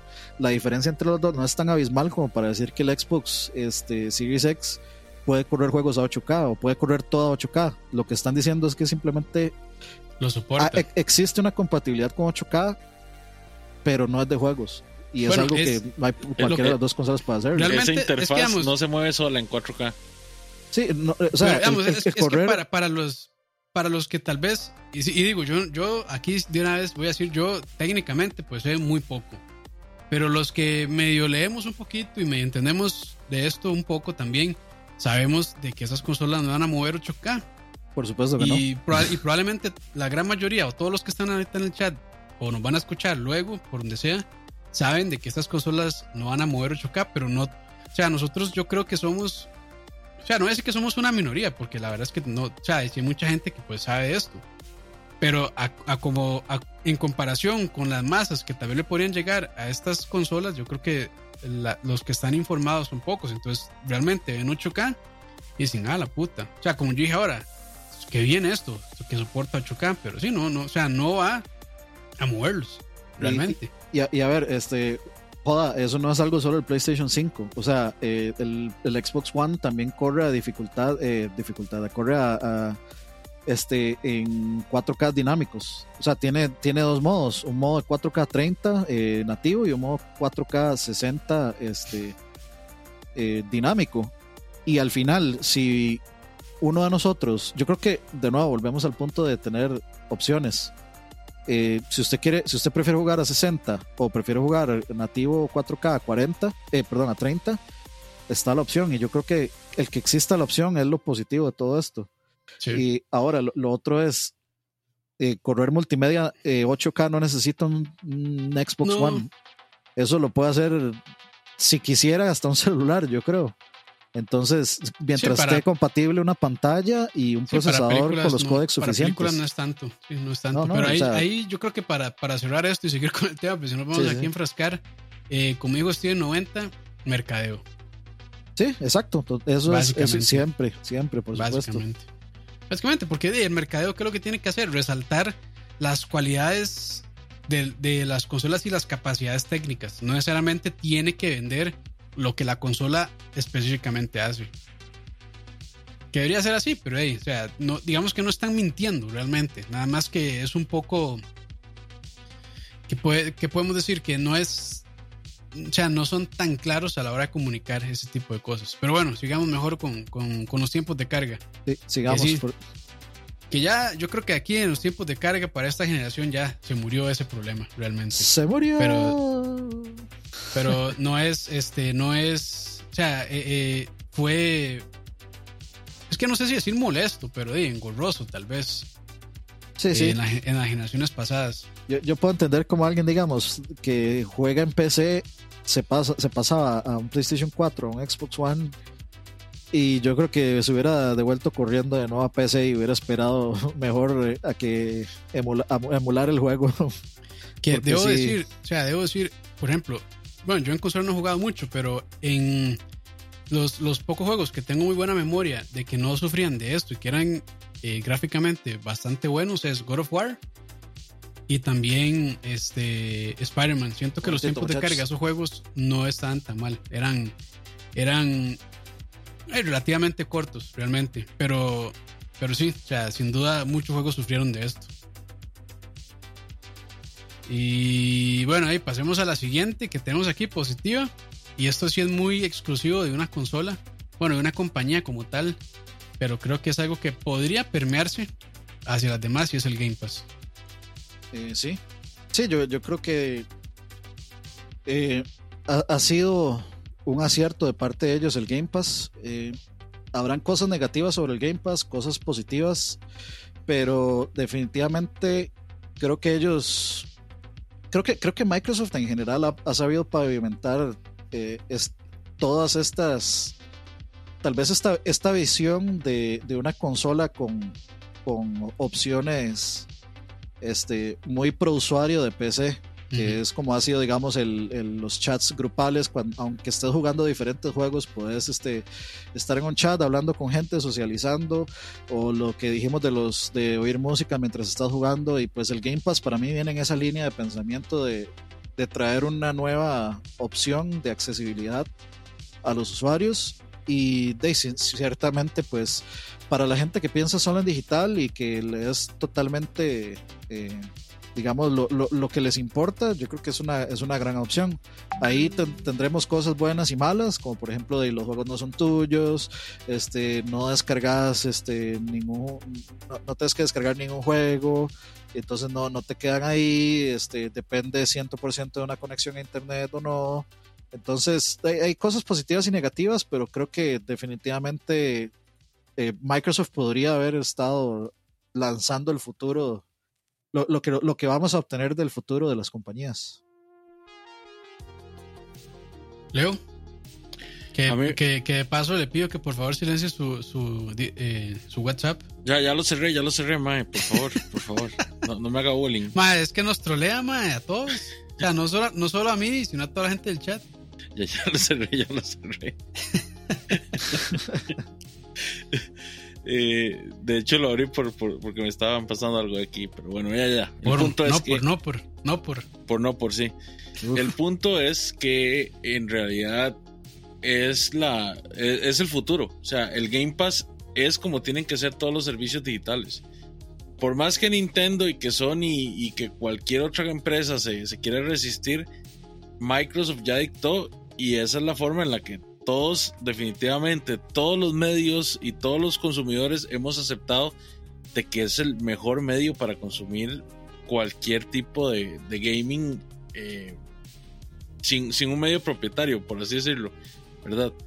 El Game Pass es una excelente idea que se ha ido refinando y ejecutando muy bien y ha dejado ver lo obsoleto que es el modelo, por ejemplo, de Nintendo y el, y el obsoleto que es el Nintendo del PlayStation. Honestamente, yo, desde que, desde que, no sé, empecé a caer en razón de lo bueno que era el Game Pass, inmediatamente eliminé mi suscripción de, PlayStation Plus y no hay absolutamente nada que a mí me haga querer pagarlo. Porque los pocos juegos que yo como consumidor tengo a gusto jugar en línea, prefiero jugarlos en un Xbox o en una PC con el Game Pass que pagar la que pagar el PlayStation Plus por no sé, por unos juegos bien, bien malos que regalan, bueno, que rentan, como dice Roa, cada cierto tiempo, que no me están haciendo para nada ver, ver el valor de lo que estoy, de lo que estoy adquiriendo. En cambio, el Game Pass, aunque sí, es cierto, es lo mismo, es renta, pero tengo muchísimo más valor por lo que estoy pagando. Sí, claro. Entonces no hay que tener dos dedos de frente para darse cuenta de que ese es el modelo a seguir en el futuro. Sí, este, y yo, yo no tengo Game Pass, eh, no soy usuario, entonces pues no, no, puedo decir mucho. Lo que puedo decir es de las experiencias que han, bueno, ahorita ya leo de una muy positiva, Roa es uno que también, y Roa, y digamos, la opinión de Roa se me hace muy interesante porque Roa es 100% de juegos físicos y no le gusta nada lo digital. Ah, no es que no le guste, sino que prefiere de sobremanera lo físico, realmente. Y él está muy, muy contento con el Game Pass, entonces este, o sea, para poder convencer a una persona tan terca como Roa, puta, es porque realmente está bueno. Entonces, y, así igual, digamos, yo escucho muchos podcasts de videojuegos y, demás, y toda la gente que ha opinado sobre Game Pass, solo cosas buenas tienen que decir sobre eso. Entonces, me parece que fue una muy buena movida de Microsoft eh, y sin duda eh, para esta generación, es, eh, o sea, bueno, se han ido fortaleciendo y para ahora, esta siguiente generación yo creo que se va a poner todavía muchísimo más interesante. Y aquí, bueno, hay que esperar a ver este, si Sony reacciona de alguna manera y le interesa entrarle a este negocio de, digamos, de servicio o no. Yo diría que pues si no lo hace, tal vez estaría perdiendo eh, algún tipo de, ingreso extra, digamos, con una biblioteca que tenga ahí de, juegos first party eh, muy buenos eh, que puede, puede, puede pues rentar de cierta manera a sus usuarios a un precio bastante módico. Entonces, pues yo esperaría ver la reacción de, de Sony, pero no me, no me sorprendería si al final pues se quedan con su modelo actual, que la verdad es que les funciona muy bien. Y pues como dicen, si no está mal, ¿para qué repararlo? Entonces, pues ya hay, hay que ver. Eh, ahorita el online de, de Nintendo está pues ahí va, también. Eh, pero sí, no, no se compara. No hay nada que se compare ahorita con el Game Pass realmente. Que es un servicio ya muy unificado. Ahí están muchos servicios dentro. Eh, entonces, pues, de nada, yo, yo solo esperaría eh, que se fortalezca más realmente y, que, y, que se gane como se ha ganado hasta ahora el, digamos, los, los, los usuarios realmente. Creo que Xbox está cerrando una, de una buena manera y hubiera cerrado muchísimo mejor si no, si no hubiera estado un Don Matrix al principio de la generación. Cierto, cierto. Yo, sí creo que la gente le echa mucha caca al PlayStation Plus y la verdad es que no, nunca, nunca ha sido malo. O sea, es, un servicio decente. La gente espera que les den juegos AAA todos los meses y yo creo que eso es bastante iluso pensar que eso puede pasar. Sin embargo, por ejemplo, ahorita en noviembre con la salida del PlayStation 5, prácticamente van a dar los mejores títulos de, exclusivos de PlayStation 4 con PlayStation Plus. Se los van a dar a los de PlayStation 4 y a los de PlayStation 5. Entonces vas a tener Days Gone, vas a tener God of War, vas a tener este Beyond Two Souls y como, como 10 juegos, todos AAA. Eh, y me parece una buena alternativa. Ahora, si eso val, valga la pena. Eso no, le compite al Game Pass, porque más Game Pass tiene, tiene sus first parties día uno ahí. Entonces, o sea, a pesar, no, hay de que este punto de comparación jamás. Duélale a quien le duela. Sí, no, a pesar de que este servicio se ve bien, pues realmente la eh, creo yo que la cantidad de juegos no son, no son tan amplios, aunque son muy buenos, no son tantos como los que ofrece Game Pass realmente. Y Game Pass tiene muy buenos juegos, tanto como AAA como indies también, y, y, todo lo que hay en el medio. Entonces, sí, lo, lo, que digo es que, digamos, es, es, lo que dicen ahí en el chat, pues el PlayStation Plus no es, no es comparable con el Game Pass, o sea, no es, no es el mismo servicio. Sí, no, no, no, eh, sí, sí creo que es, tal vez, es el más allá del, del PlayStation Plus. Cabe destacar que fue PlayStation el que inició con todo esto de te vamos a regalar dos juegos al mes en el PlayStation 3 cuando inició esto del PlayStation Plus y regalaron muchos juegos muy buenos y siguen y de tiempo en tiempo siguen regalando juegos muy buenos. O sea, yo tengo PUBG únicamente porque lo dieron en PlayStation Plus y he bajado, o sea, los últimos meses yo he bajado al menos uno de los de los dos juegos o los dos juegos que, que han regalado. Entonces, o sea, el servicio no está mal, pero no es Game Pass y Game Pass claramente es otro ofrecimiento muy distinto. Y creo que si Sony lo llegara a ofrecer, habría que ver qué, qué va a pasar porque de, Sony tiene un eh, ahorita tiene este como partnerships importantes por ejemplo con Activision eh, con COD y de, tiene juegos muy importantes. Entonces si Sony quisiera competirle con algo como Game Pass a Microsoft eso se pondría muy muy fuerte. Pero ya, dijeron, ya dijeron que no les no les servía digamos. Sí, para ellos no era rentable Entonces, bueno, Game Pass, ahí una de las cosas positivas. Vamos con otras negativas y es promoción de malos videojuegos como Life of Black Tiger y demás. Sí, este, eso, lo puse yo porque yo sigo sin entender cuál es el punto.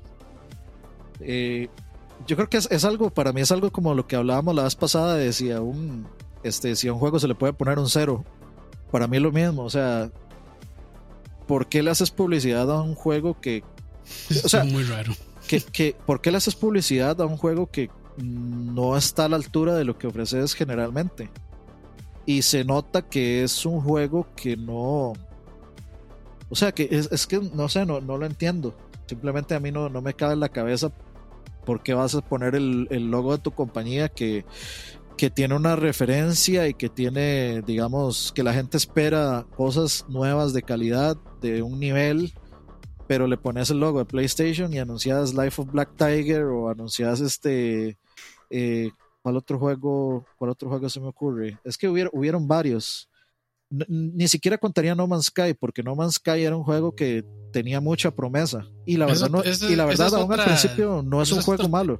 Es otro tema, el de No Man's Sky. Que la acabo de apuntar, de hecho. Eh, sí, pero eh, digamos, eh, Life of Blight Tiger, por ejemplo, a mí se, me hace el ejemplo más claro porque es que eso era algo que yo veía en Steam, de los juegos mierda, que la gente lo terminaba comprando por montones porque llegaba un streamer, lo compraba, lo bajaba para decir, uy, vean qué mierda de juego, uy, vean esta porquería. o era por, las, por, por los cromos también.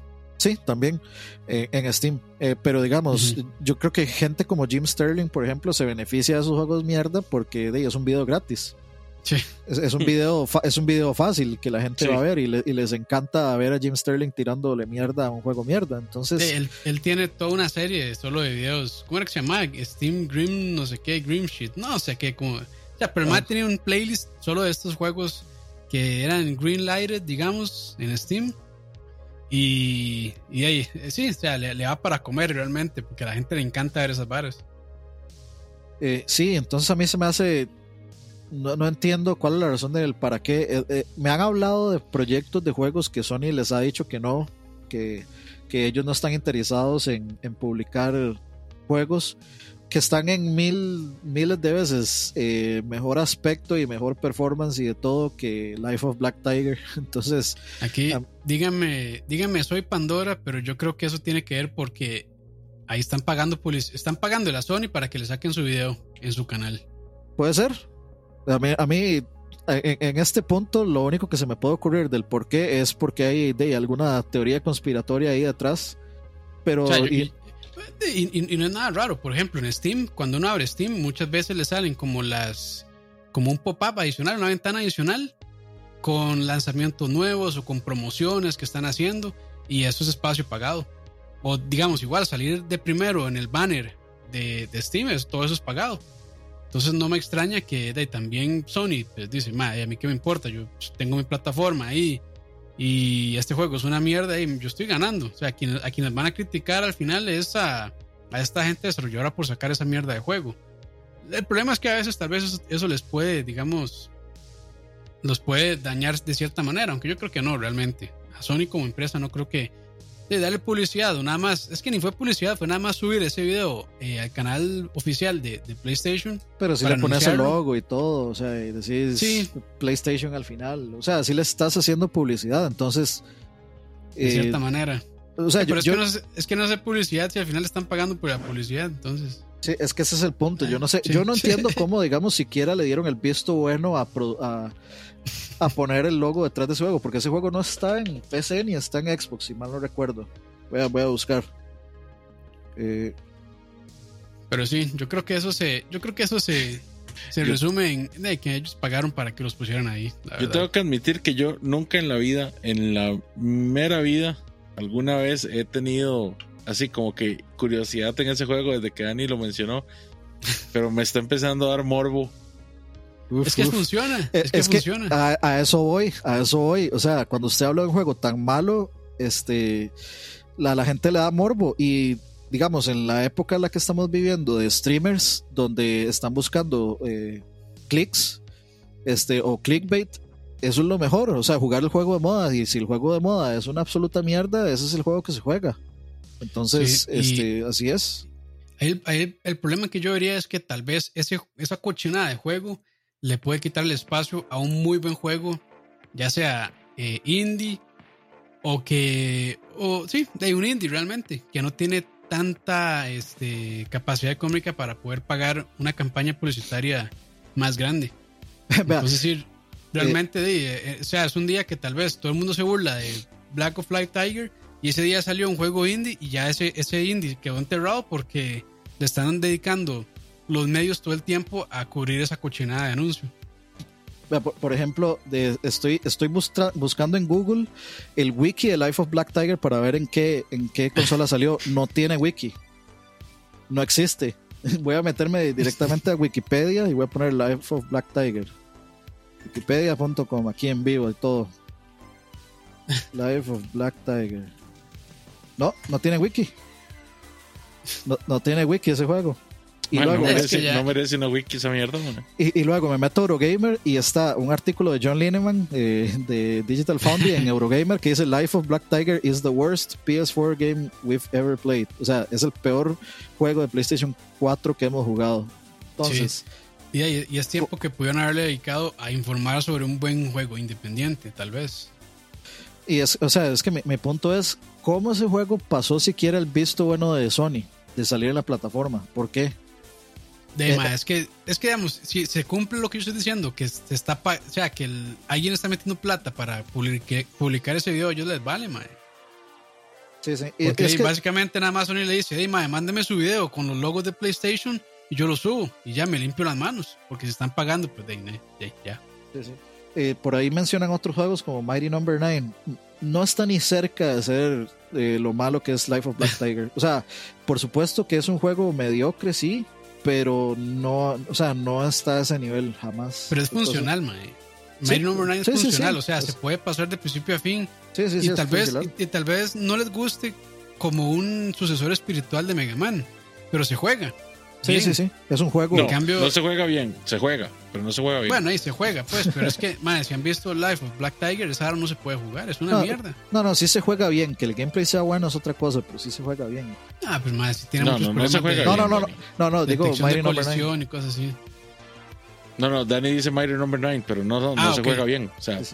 Bueno, ahí, es se que juega, no podría, punto. Ahí yo no, no podría decir realmente, pero sí. Bueno, sigamos. Eh, Sigamos, sí, sigamos. Eh, siguiente positiva, el completo giro de 180 grados que hizo el Xbox One con respecto a sus features más controversiales. De, básicamente eso se resume en dos palabras, Phil Spencer. Eh, sí, o sea, algo que yo le respeto muchísimo a Microsoft es que es que se hundió con el barco, en el sentido de que no hicieron un Nintendo con el Wii U que lo, mandaron a la mierda y sacaron el Switch, eh, sino que de, siguieron cambiando, este, cambiando cosas, siguieron cambiando, este, regresándose a, mejores cosas, escucharon feedback de la gente, escucharon cuáles fueron las cosas que la gente más detestó de los de de lo que hacía el Xbox eh, One y lo revirtieron. Entonces, yo creo que eso tiene que ser algo que hay que aplaudirles. Es cierto que el Xbox One pues no le fue bien en esta generación, pero de yo prefiero, digamos, ver que una compañía se hace 100% responsable de su error y no deja abandonada a la gente que que fue o que ha sido, este, digamos, fiel a la marca y fiel a la consola y que aún hoy en día van a defender a capa y espada que el Xbox One es una gran consola y yo personalmente no tengo argumentos para debatir si es o no una gran consola porque yo no la tengo y si es una gran consola porque tiene muchas funcionalidades muy buenas, empezando por el Game Pass. El Game Pass es, digamos, el, en este momento la, la digamos, el argumento número uno para defender el Xbox como una gran consola para tener actualmente. Entonces, yo siento que sí es necesario mencionar el, ese, digamos, esa lavada cara del Xbox como algo muy positivo, especialmente para la gente que tiene un, Xbox One. Sí, sí, sin duda. Eh, el problema fue la salida realmente, que salió con el Kinect y todas esas cosas que ellos decían que no se podía quitar Este, de, también el DRM medio extraño que tenía con los juegos que no se, no se podían prestar, o creo que todavía no se pueden prestar a la fecha, realmente no sé cómo está eso. Pero sí, este, hey, lástima, porque sí, yo creo que hubiera sido una consola que hubiera competido más de cerca a PlayStation 4 si no hubiera sido por esas malas decisiones. Pero bueno, ahí poco a poco eh, sí fueron limpiando, eh, yo creo que la marca, como dice Ani. Y yo creo que van cerrando bien esta generación, a pesar de que sus ventas no están, pero ni comparadas a las de PlayStation 4.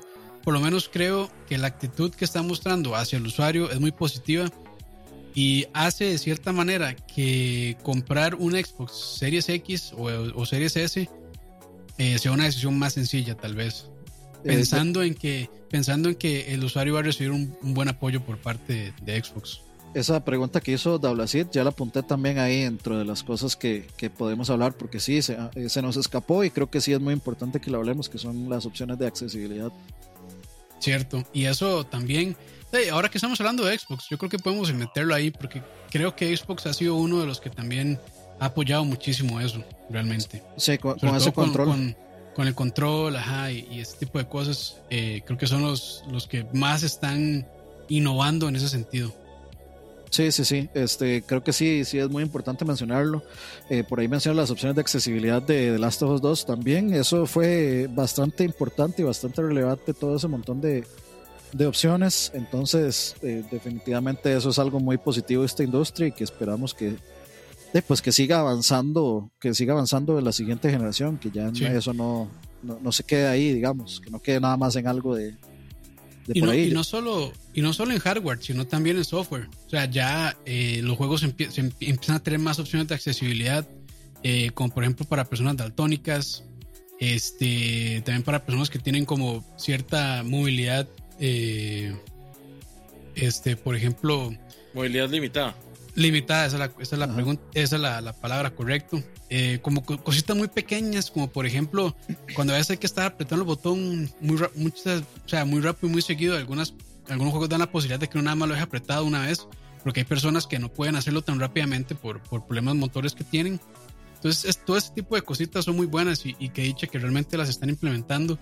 Eh, sobre todo, creo que las personas daltónicas aprecian muchísimo que haya esa opción. Entonces, pues no bien. Eh, y, sí, creo que esta generación se ha hecho esfuerzos muy grandes, tanto en hardware como en software. Y aquí sí, realmente es de aplaudir el esfuerzo que ha hecho Xbox. Bueno, de hecho, para, esas personas. Dentro de las opciones del PlayStation 5, estaba viendo el video de Digital Foundry. Y digamos, tiene una parte en un menú que te deja configurar si querés que siempre el audio sea el, audio original o el audio que tiene la consola. Eso pues era un asunto con el PlayStation 4 porque si tenías el, la consola en español pues eh, te iba a poner la, el audio en español directamente y algunos juegos no te daban la opción de cambiar el audio directamente en, las opciones del juego, sino que se iba a poner en el, en el audio de, de, la consola, que del idioma que estaba la consola. Entonces te deja poner eso y te, te deja configurar varias opciones. Te va a configurar desde el PlayStation 4 si quieres jugar todos los juegos en hard, en medium, en easy, en ultra hard, en, en try hard, en lo que quieran. Entonces, o sea, como que cada vez están pensando en de incomodidades, sean pequeñas, sean inútiles o no, incomodidades para el usuario, para cualquier usuario, para un usuario normal, casual o para un usuario, digamos, con movilidad limitada o para un usuario ya muy, muy hardcore, digamos. Y eso que dice así también, que ahora también hay inclusión de minorías este, en, los repartos de los juegos, eso está muy bueno también.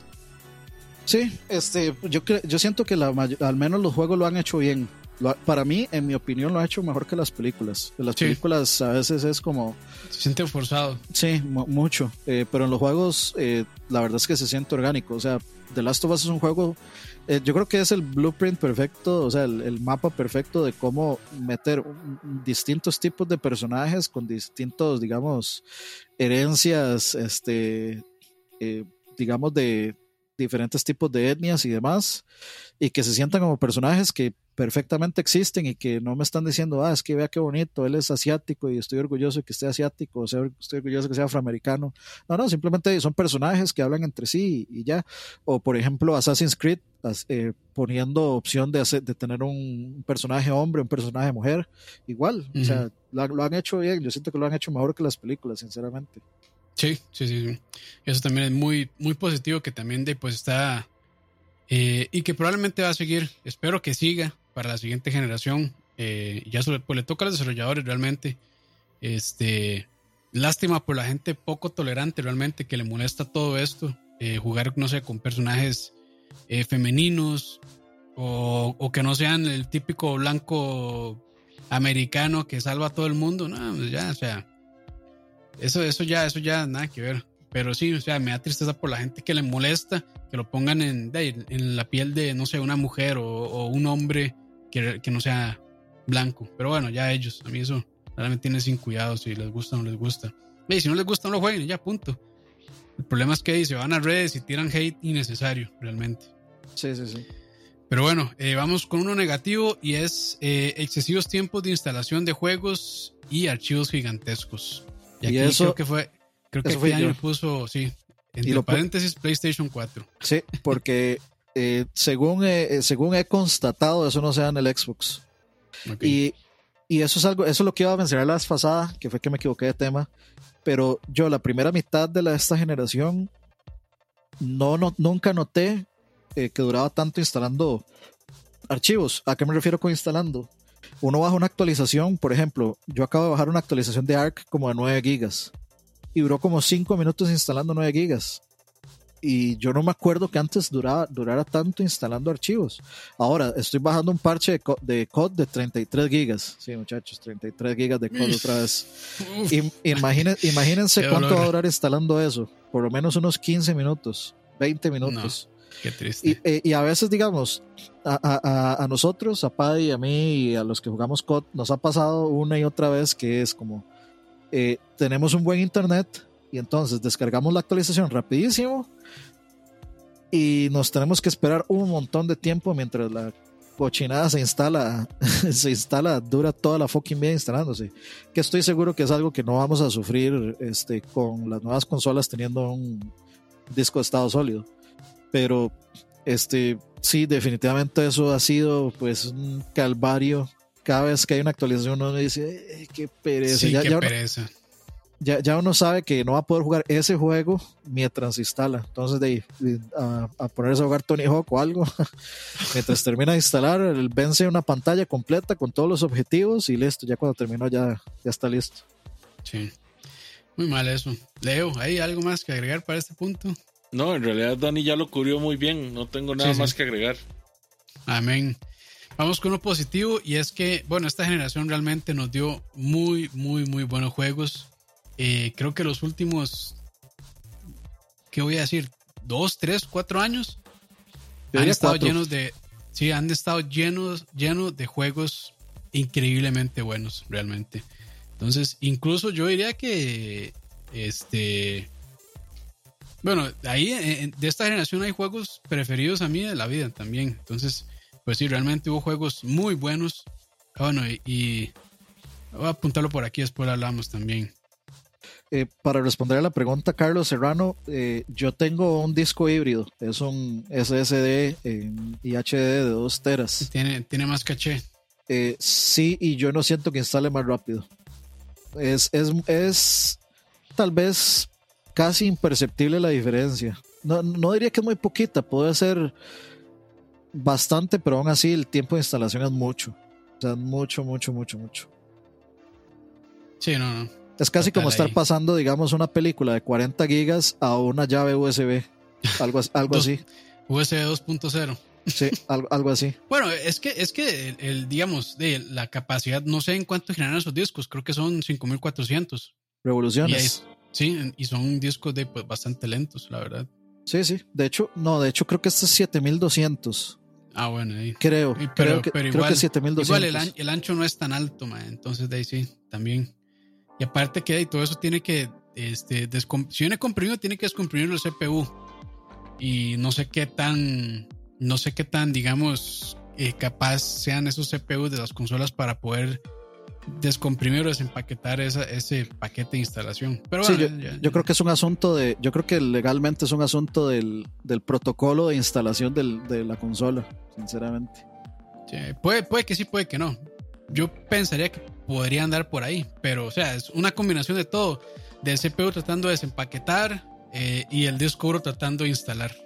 Y a eso tal vez también el de está instalando y uno está jugando a la vez. Entonces, obviamente. sí, todavía. sí, sí. Tiene que compartir recursos. Pero sí, bueno, regresando a gran legado de juegos. Sí, eh, por ahí este, mencionan algunos Bloodborne, Red Dead Redemption 2, Witcher 3, Witcher 3, Sekiro, Hollow Knight. Hay un montón. 5. Persona 5 que yo no lo he jugado, pero de ahí ustedes dos aman ese juego y les creo que es de los mejores RPGs probablemente de esta generación. De, de, hecho, yo lo pongo como de los mejores RPGs que yo he jugado en mi vida, ever, digamos. Sí. Así, easy.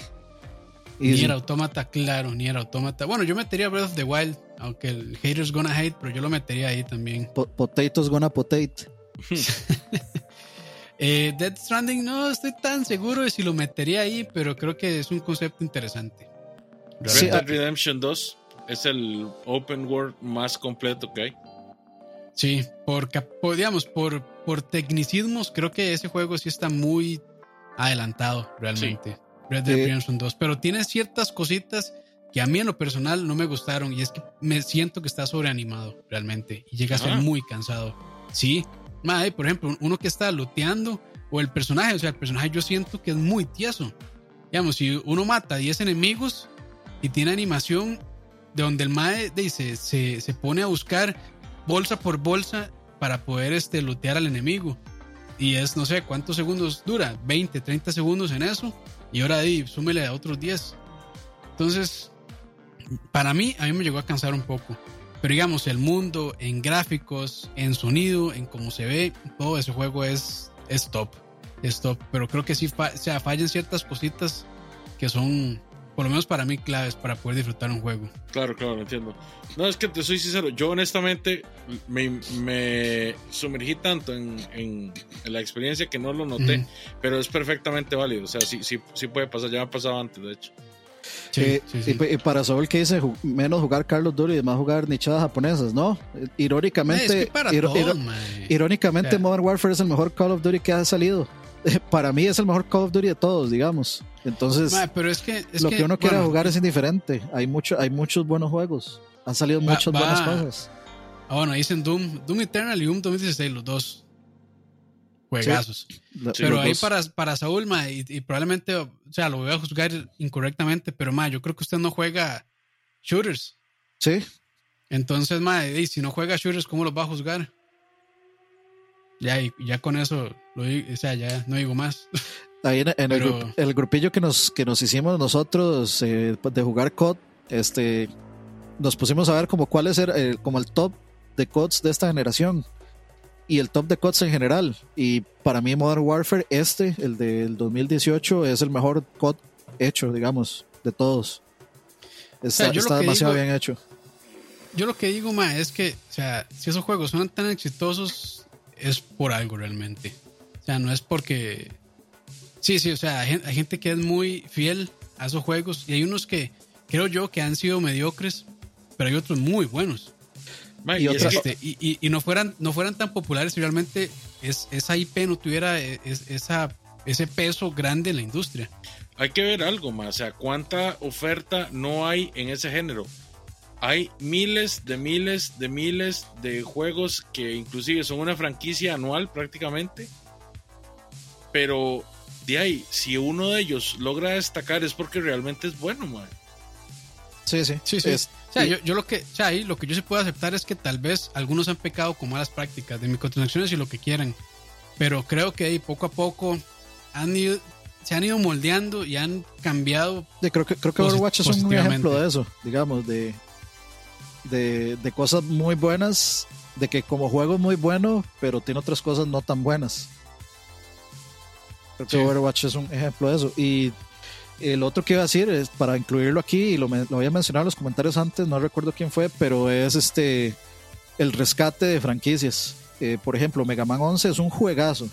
Entonces, eh, a mí me alegró un montón que rescataran Mega Man 11 y que lo rescataran de tan buena forma. Eh, Resident Evil 7, otro ejemplo de una franquicia que rescataron eh, y que la volvieron a su, a su punto. Sacando la, sacando la, la casta por, todas las otras, por todas las empresas de antaño, porque las otras hijueputas de esa época no, es, no, no, no sé, tienen la cabeza en el culo metidas.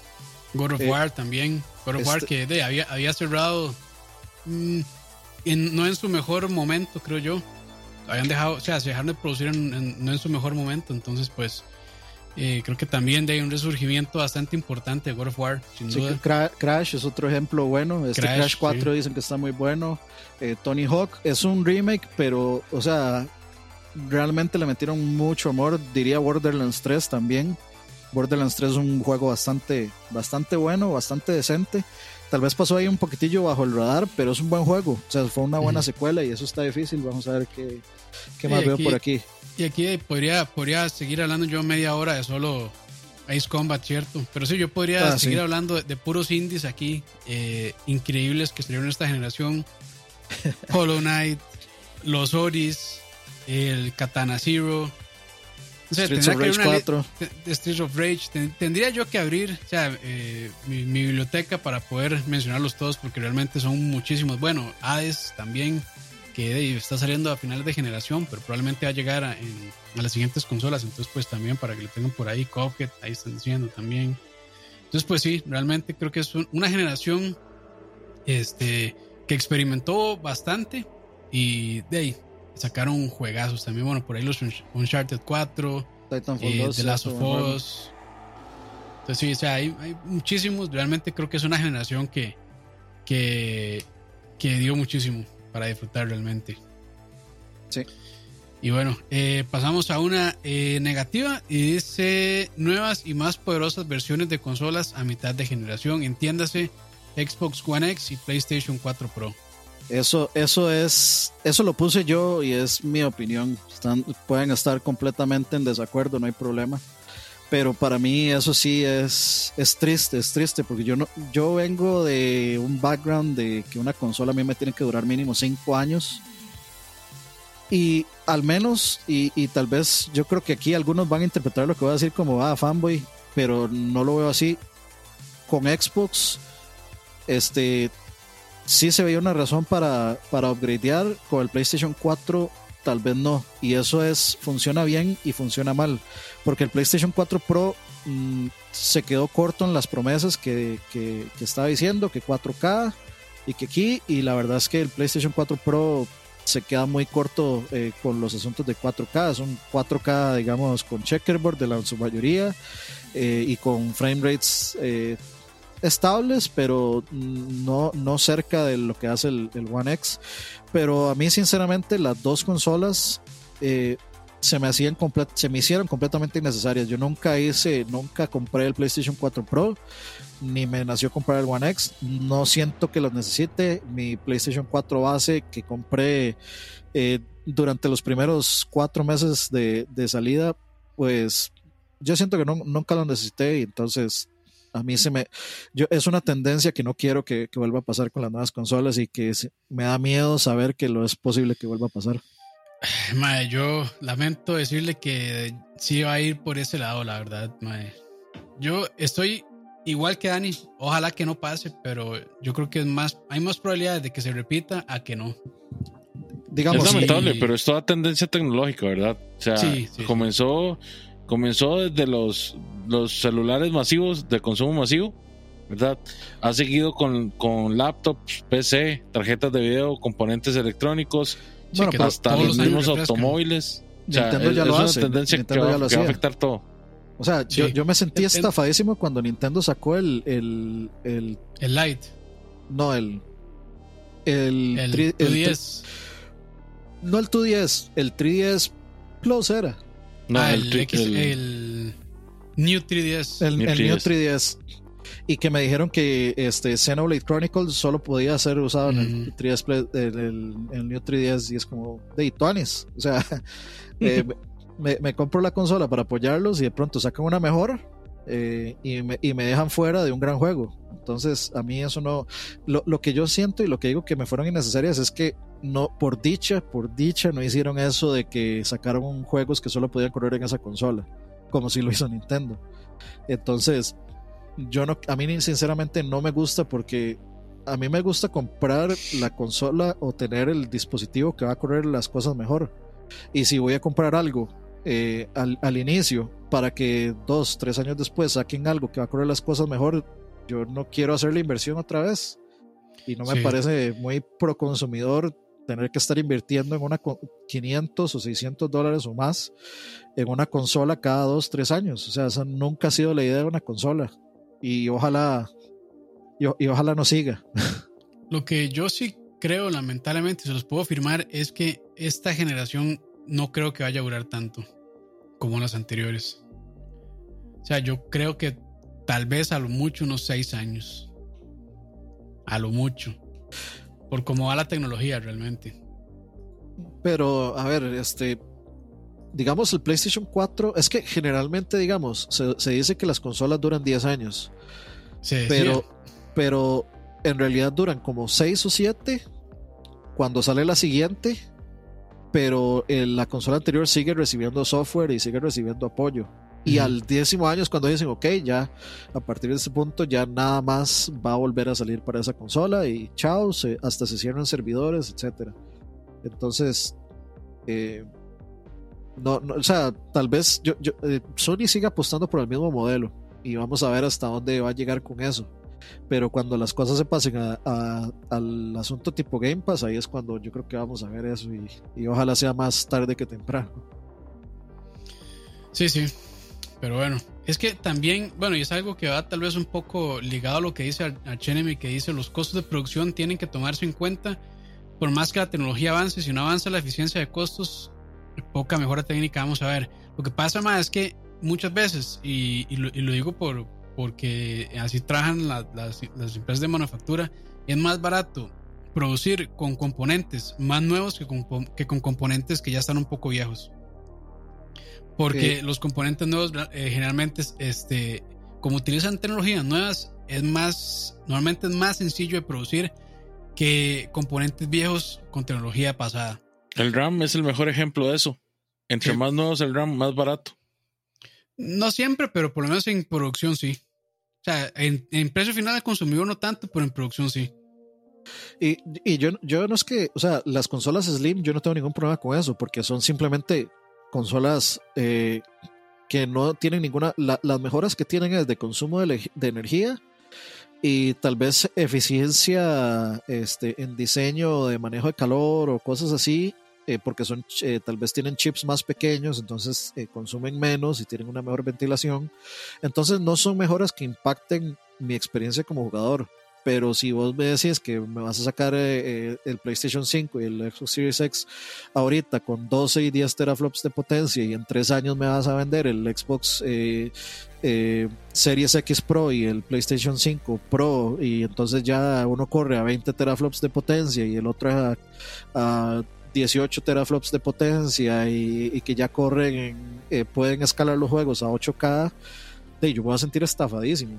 Porque entonces para, ahí sí, ahí sí es cierto que eh, estaría totalmente convencido que comprar una consola día uno es una tontería. Ok.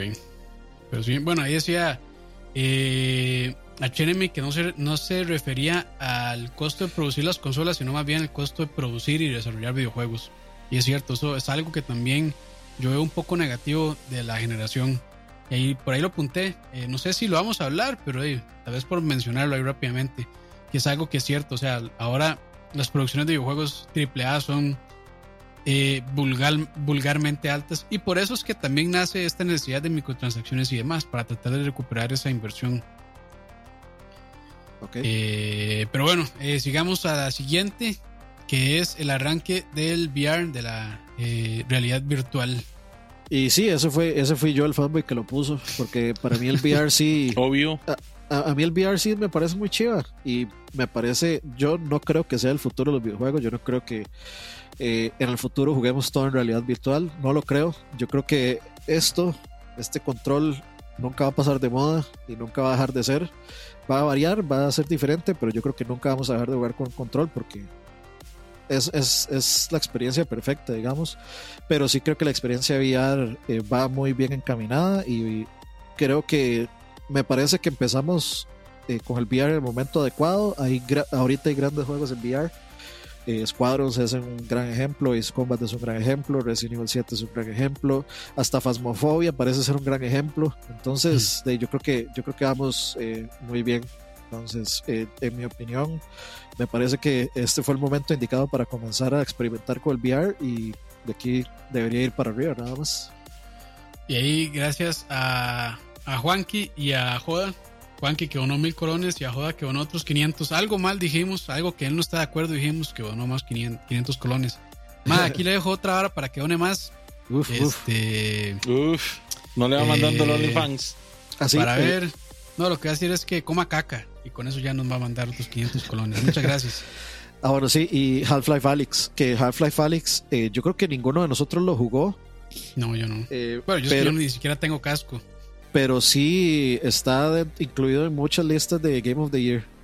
Entonces, eh, y Astrobot, que sí, mencionan por ahí, sí, yo estoy, o sea, yo pongo las manos en el fuego y digo que Astrobot es, es me parece un juego más interesante de jugar que Mario Odyssey. Me parece un mejor platformer inclusive porque me parece, o sea, tiene las funciones que hace ese juego son muy interesantes y son muy divertidas y son nuevas, o sea, explora territorio nuevo en los platformers. Y Mario Odyssey pues es es otro Mario 3D, o sea, no, no está tratando de reinventar la rueda ni nada de eso. En cambio, Astrobot sí se está tomando, digamos, un, riesgo de, de, probar hacer un juego de ese tipo con, con VR y es una gran experiencia. Y el diseño de niveles, sí, es una clase maestra de diseño de niveles también. Perfecto, gracias ahí a Emma también que acaba de ganar eh, punto 99 dólares o 99 centavos. Muchas gracias. Ya cerca de los, cerca de los 10 mil, como dicen por ahí. Ya, muchachos. Eh, avanzamos porque ya, puta, falta bastante y llevamos casi dos horas. Eh, cobro de gold, este negativo, perdón. Cobro de gold para juegos free to play eh, en todas las demás consolas. Creo que este lo puso Dani, no sé si fue Leo. No, ese tú que lo puesto Dani. Porque eh, honestamente yo no, yo no me acuerdo. Ahora, el Gold siempre se me ha hecho como una muy mala inversión. A mí el Gold. Realmente no, ahí no sé, porque yo, o sea, nunca he tenido Xbox, entonces no sé. Realmente, o sea, cuando uno paga, y perdón aquí porque sí voy a, voy a pecar de ignorante, pero cuando uno paga Gold, está pagando para para el online, ¿cierto? Sí. Y para los games with gold. ¿Es eso? Sí, exactamente. Son como los dos rubros que, que, él, que él tiene. Ok, ok. Ya, volví, perdón, es que soy alérgico a streamear. No sé, siempre, o sea, yo estoy, yo estoy bien. Y, y, streamear 14 horas seguidas. Estoy bien y de pronto me ataca la alergia, pero solo cuando estoy streameando. Yo no sé qué es el chile. Yo creo que soy alérgico a ustedes. no, que para mí, honestamente, el Gold, Gold solo es una pésima inversión. Eh, pero, a ver, digamos, eh, ah, yo, puse lo del cobro de Gold para juegos free to play porque creo que, o sea, eh, Gold y PlayStation 4 son exactamente lo mismo. Con la diferencia de que, digamos, juegos como Fortnite, juegos como cualquier juego free to play, como Apex Legends, como Fortnite, si no tenés Gold no puedo jugar, mientras que en todas las otras plataformas eh, Steam, eh, PlayStation 4 y hasta Switch. Eh, no necesitas pagar ni el Nintendo Online ni el PlayStation Plus en esas dos para jugar. Y a mí eso siempre se me ha hecho, este, digamos, o sea, no es, no es pro consumidor en lo más mínimo. Y es algo que sí deberían de, quitar, puesto que son los únicos que le están cobrando una mensualidad por jugar esos juegos. Y sin ah, ninguna razón. sin ninguna razón real. bueno, eso ya cambió, ¿no? Con el Game Pass me mm, parece. Es que con el Game Pass, si, eh, lo, que están, lo que hicieron fue unificar los servicios, pero digamos, si no pagas Game Pass, yo no he leído a ningún lado, por ejemplo, que si vos no pagas Game Pass, no vas a poder jugar, por ejemplo, Fortnite o, o Apex Legends, que ese es el punto, digamos. El punto es que en PlayStation 4 y en Switch, si no pagas absolutamente ninguno de los servicios, igual puedo jugar Fortnite, igual puedes jugar Apex Legends y todo ese montón de, juegos free to play. En Xbox no. Y eso yo creo que es algo que deberían de desaparecer. Fall Guys no, ¿verdad? No, Fall Guys está solo en PlayStation 4. Pero Fall Guys no lo puedes jugar en, en ¿cómo se llama?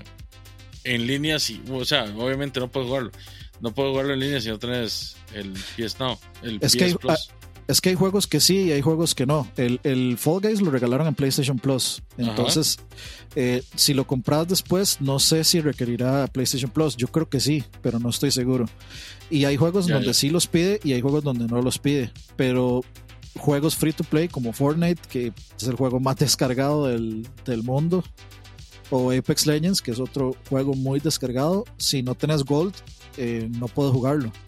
Y en los otros, si no tenés PlayStation Plus o no tenés Nintendo Online, sí puedes jugarlos. Entonces, ¿qué es lo que pasa? Que, por ejemplo, este, dicen, eh, o sea, te dan la opción de que Game Pass es baratísimo y tiene este montón de cosas.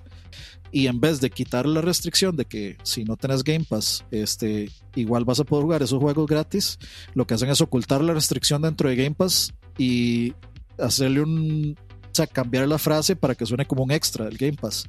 Y, en realidad no estoy seguro que sea así. O sea, se supone que va a ser una. O sea, se, se, se hizo, digamos, como una refundición, llamémosle, de, de Gold con Game Pass. Entonces ahora todo es como. El eh, Ultimate. Ajá, Game Pass Ultimate. Es todo junto. Sí.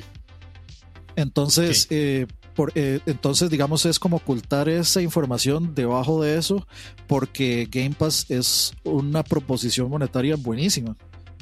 Que no es lo mismo a quitar esa restricción. O sea, no quitaron la restricción, sino que la metieron dentro de Game Pass porque saben que todo el mundo va a comprar Game Pass y, a mí me parece mal. O sea, me parece que no tiene ningún sentido que eso exista eh, ahí y que, deberían de quitarlo. Dicen por ahí Genshin Impact no ocupa PlayStation Plus. Eso es un, es un buen ejemplo. Y por algo es uno de los juegos más descargados en este momento también.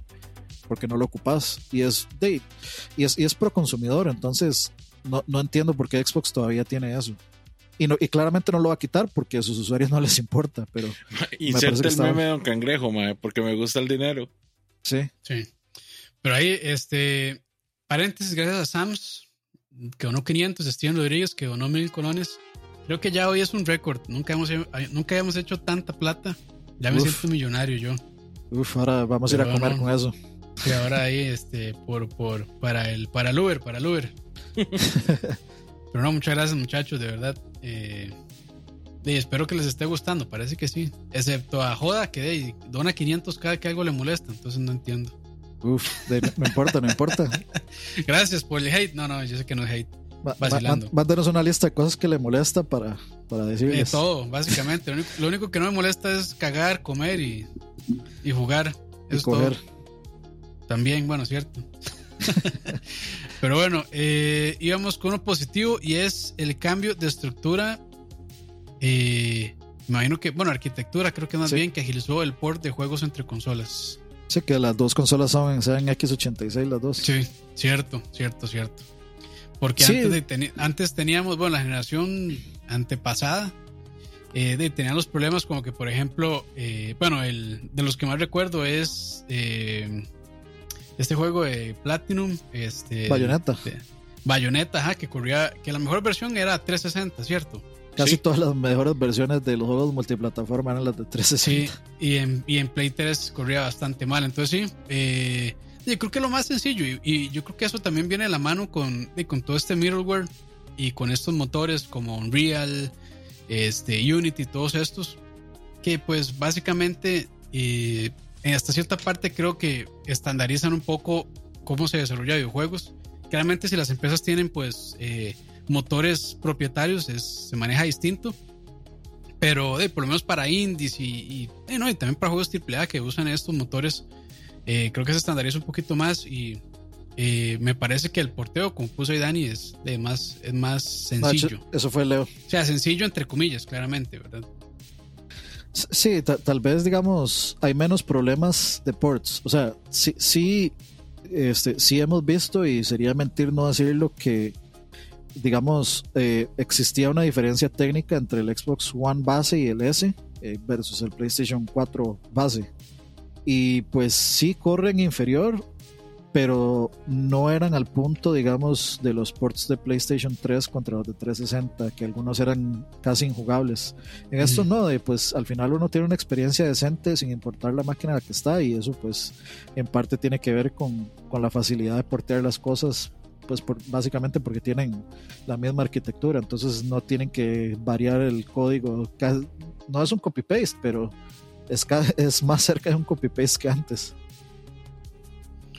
Sí, ahí bueno, pero no, sí, completamente de acuerdo con eso realmente. Eh, bien, la verdad, la verdad, eh, yo creo que ya no vemos tantos problemas de ports. En PC todavía de vez en cuando se ven, pero igual creo que ya salen un poquito más decentes también. Sí, bueno, eso es, eso, es harina de otro costal porque ahí hay que tomar demasiado, todas las variables, tomarlas en cuenta y drivers. Sí. bueno, pero, pero, también se supone que con el cambio generacional ahora iba a ser más fácil también. ¿Por, por qué? Y recuerde lo que pasó con Arkham Knight. Sí, es que eso también es, eso es otra, sí, entiendo lo de los drivers y todo el asunto y que toda la, toda, toda la variación de componentes, pero al mismo tiempo se supone que para eso la infraestructura iba a ser la misma entre consolas y PC. Ahí yo creo que además también vacancia de no querer optimizar, porque, o sea, siempre, siempre se ocupa optimizar, sin duda. Siempre. O sea, siempre tiene que haber un trabajo ahí importante, por lo menos para PC, de optimizar, que a veces se saltan ese paso, sobre todo los que son ports japoneses. Porque los japoneses, o no sé, son, no creo que sean malos porteando, yo creo que nada más les da pereza. vean el comentario de Emma. Dice, portear según Roa. Un punto exe es igual a nada más cambiar punto Xbox, punto PS4 y punto Switch. Yo no quiero entrar en esos temas porque la vez pasada este, perdimos suscriptores por un comentario que hice sobre eso. Ok, ok. Pero bueno, eh, siguiente punto negativo y es extrañas censuras de juegos provenientes de Japón en PlayStation 4. Me imagino que uno de esos es el Dead of Alive, Extreme, no sé qué, no sé cuánto. Eh, ah, hubieron varios, varias japonerías por ahí este, que estaban viendo, tal vez no eran censuras así como wow, pero sí eran censuras, eran censuras, sea como sea, este, sí. sí. también, y no solo en PlayStation 4, aunque lo que lo pensé fue en PlayStation 4, pero también ha habido censuras estúpidas, como por ejemplo que a quién fue, no me acuerdo si fue a, Samus que como que le redujeron las nalgas en Smash o no me acuerdo, o sea, hay censuras idiotísimas. Eh, ¿No habían también recibido las nalgas a Snake? Creo que, creo que sí. O sea, creo, que, sí. Yo he visto memes sobre en, eso. En un, en un, Smash creo que le habían reducido las nalgas. Ah, bueno, este, en, Street Fighter V a, a Rainbow Mika la, la, tuvieron que censurar también. De hecho, creo que le cambiaron un, un atuendo o la, o la cambiaron. Entonces. Ah, sí, este, me acuerdo. Eh, o sea, ha habido censura y sinceramente sí es por corrección política por cosas innecesarias. Sí, estoy de acuerdo que en Japón se producen juegos excesivamente sexualizados, a puntos ridículos, estoy de acuerdo, pero están censurando no esos juegos, sino juegos que son completamente inofensivos en ese sentido. Es que, Dani, hay que ver, hay que ver porque la censura va del lado de lo que es culturalmente aceptable. O sea, lo que para nosotros son esos juegos de chinillos enfermos y Gustavo S., ¿verdad? de Panty Panty, Party Gal Gone Girls y Beach Volleyball Extreme, Dead or Alive, eh, ¿verdad? Gustavo S. Version. Mae, son juegos que en realidad para, para, otras culturas son bastante, bastante chocantes. Entonces, de ahí, censuran todo tipo de, de explotación, por así decirlo, ¿verdad?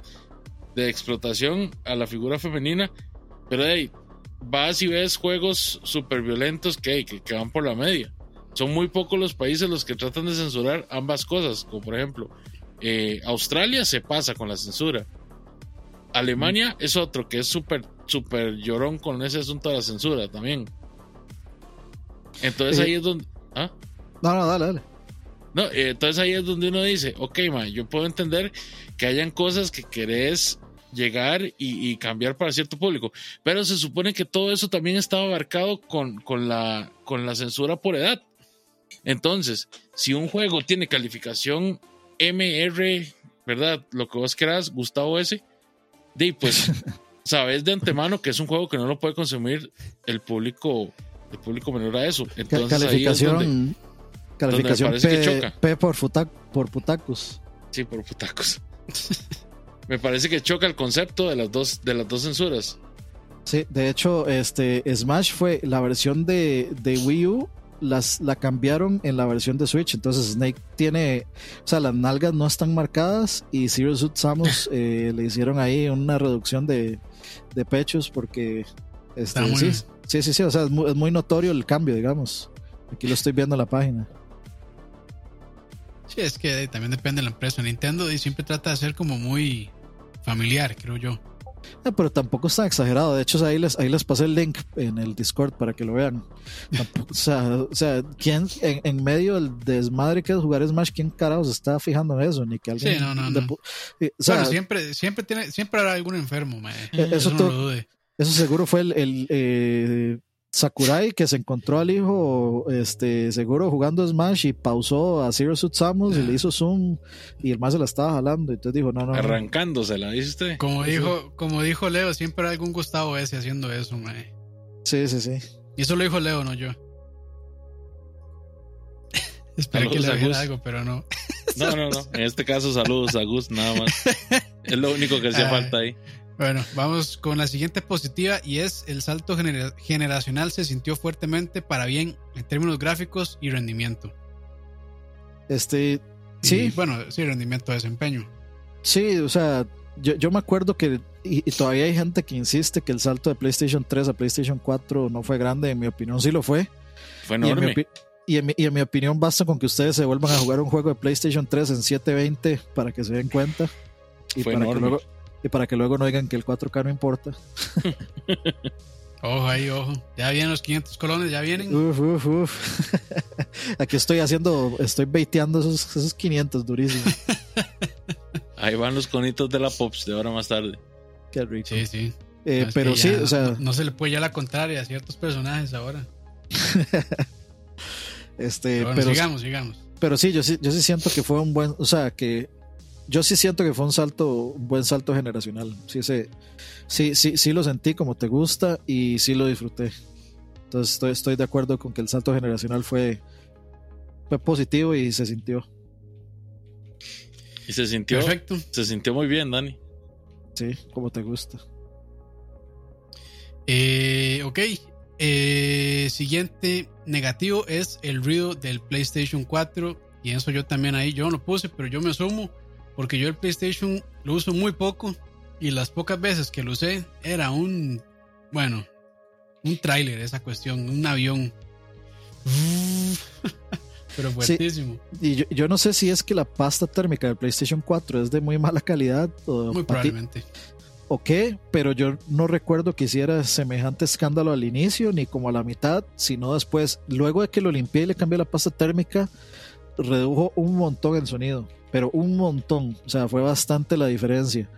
Eh, pero yo, yo sí siento que puede, puede ser por ahí el problema. Pero igual, o sea, eh, de las cosas que la gente más pidió fue un mejor control de, de digamos, del ruido que hacía el PlayStation 4.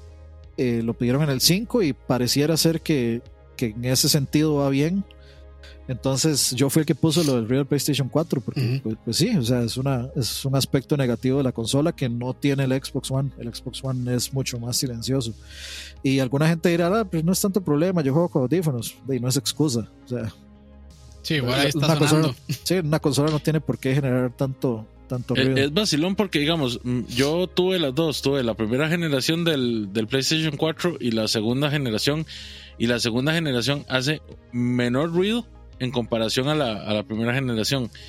La, la cuestión es que siento como que tiene demasiado, demasiado acceso fácil a polvo. Entonces, que eso. Y a, cucarachas. Y a cucarachas, como dice.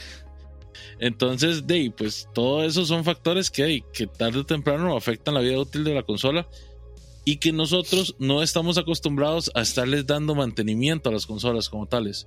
Y sería bueno que por lo menos cada tres o cuatro años estemos quedándoles una buena limpieza a fondo y, eh, y, cambiando la pasta térmica, porque hay todo, todo dispositivo electrónico que tenga generación de calor, tarde o temprano va a llegar a secar la pasta térmica que tiene el procesador.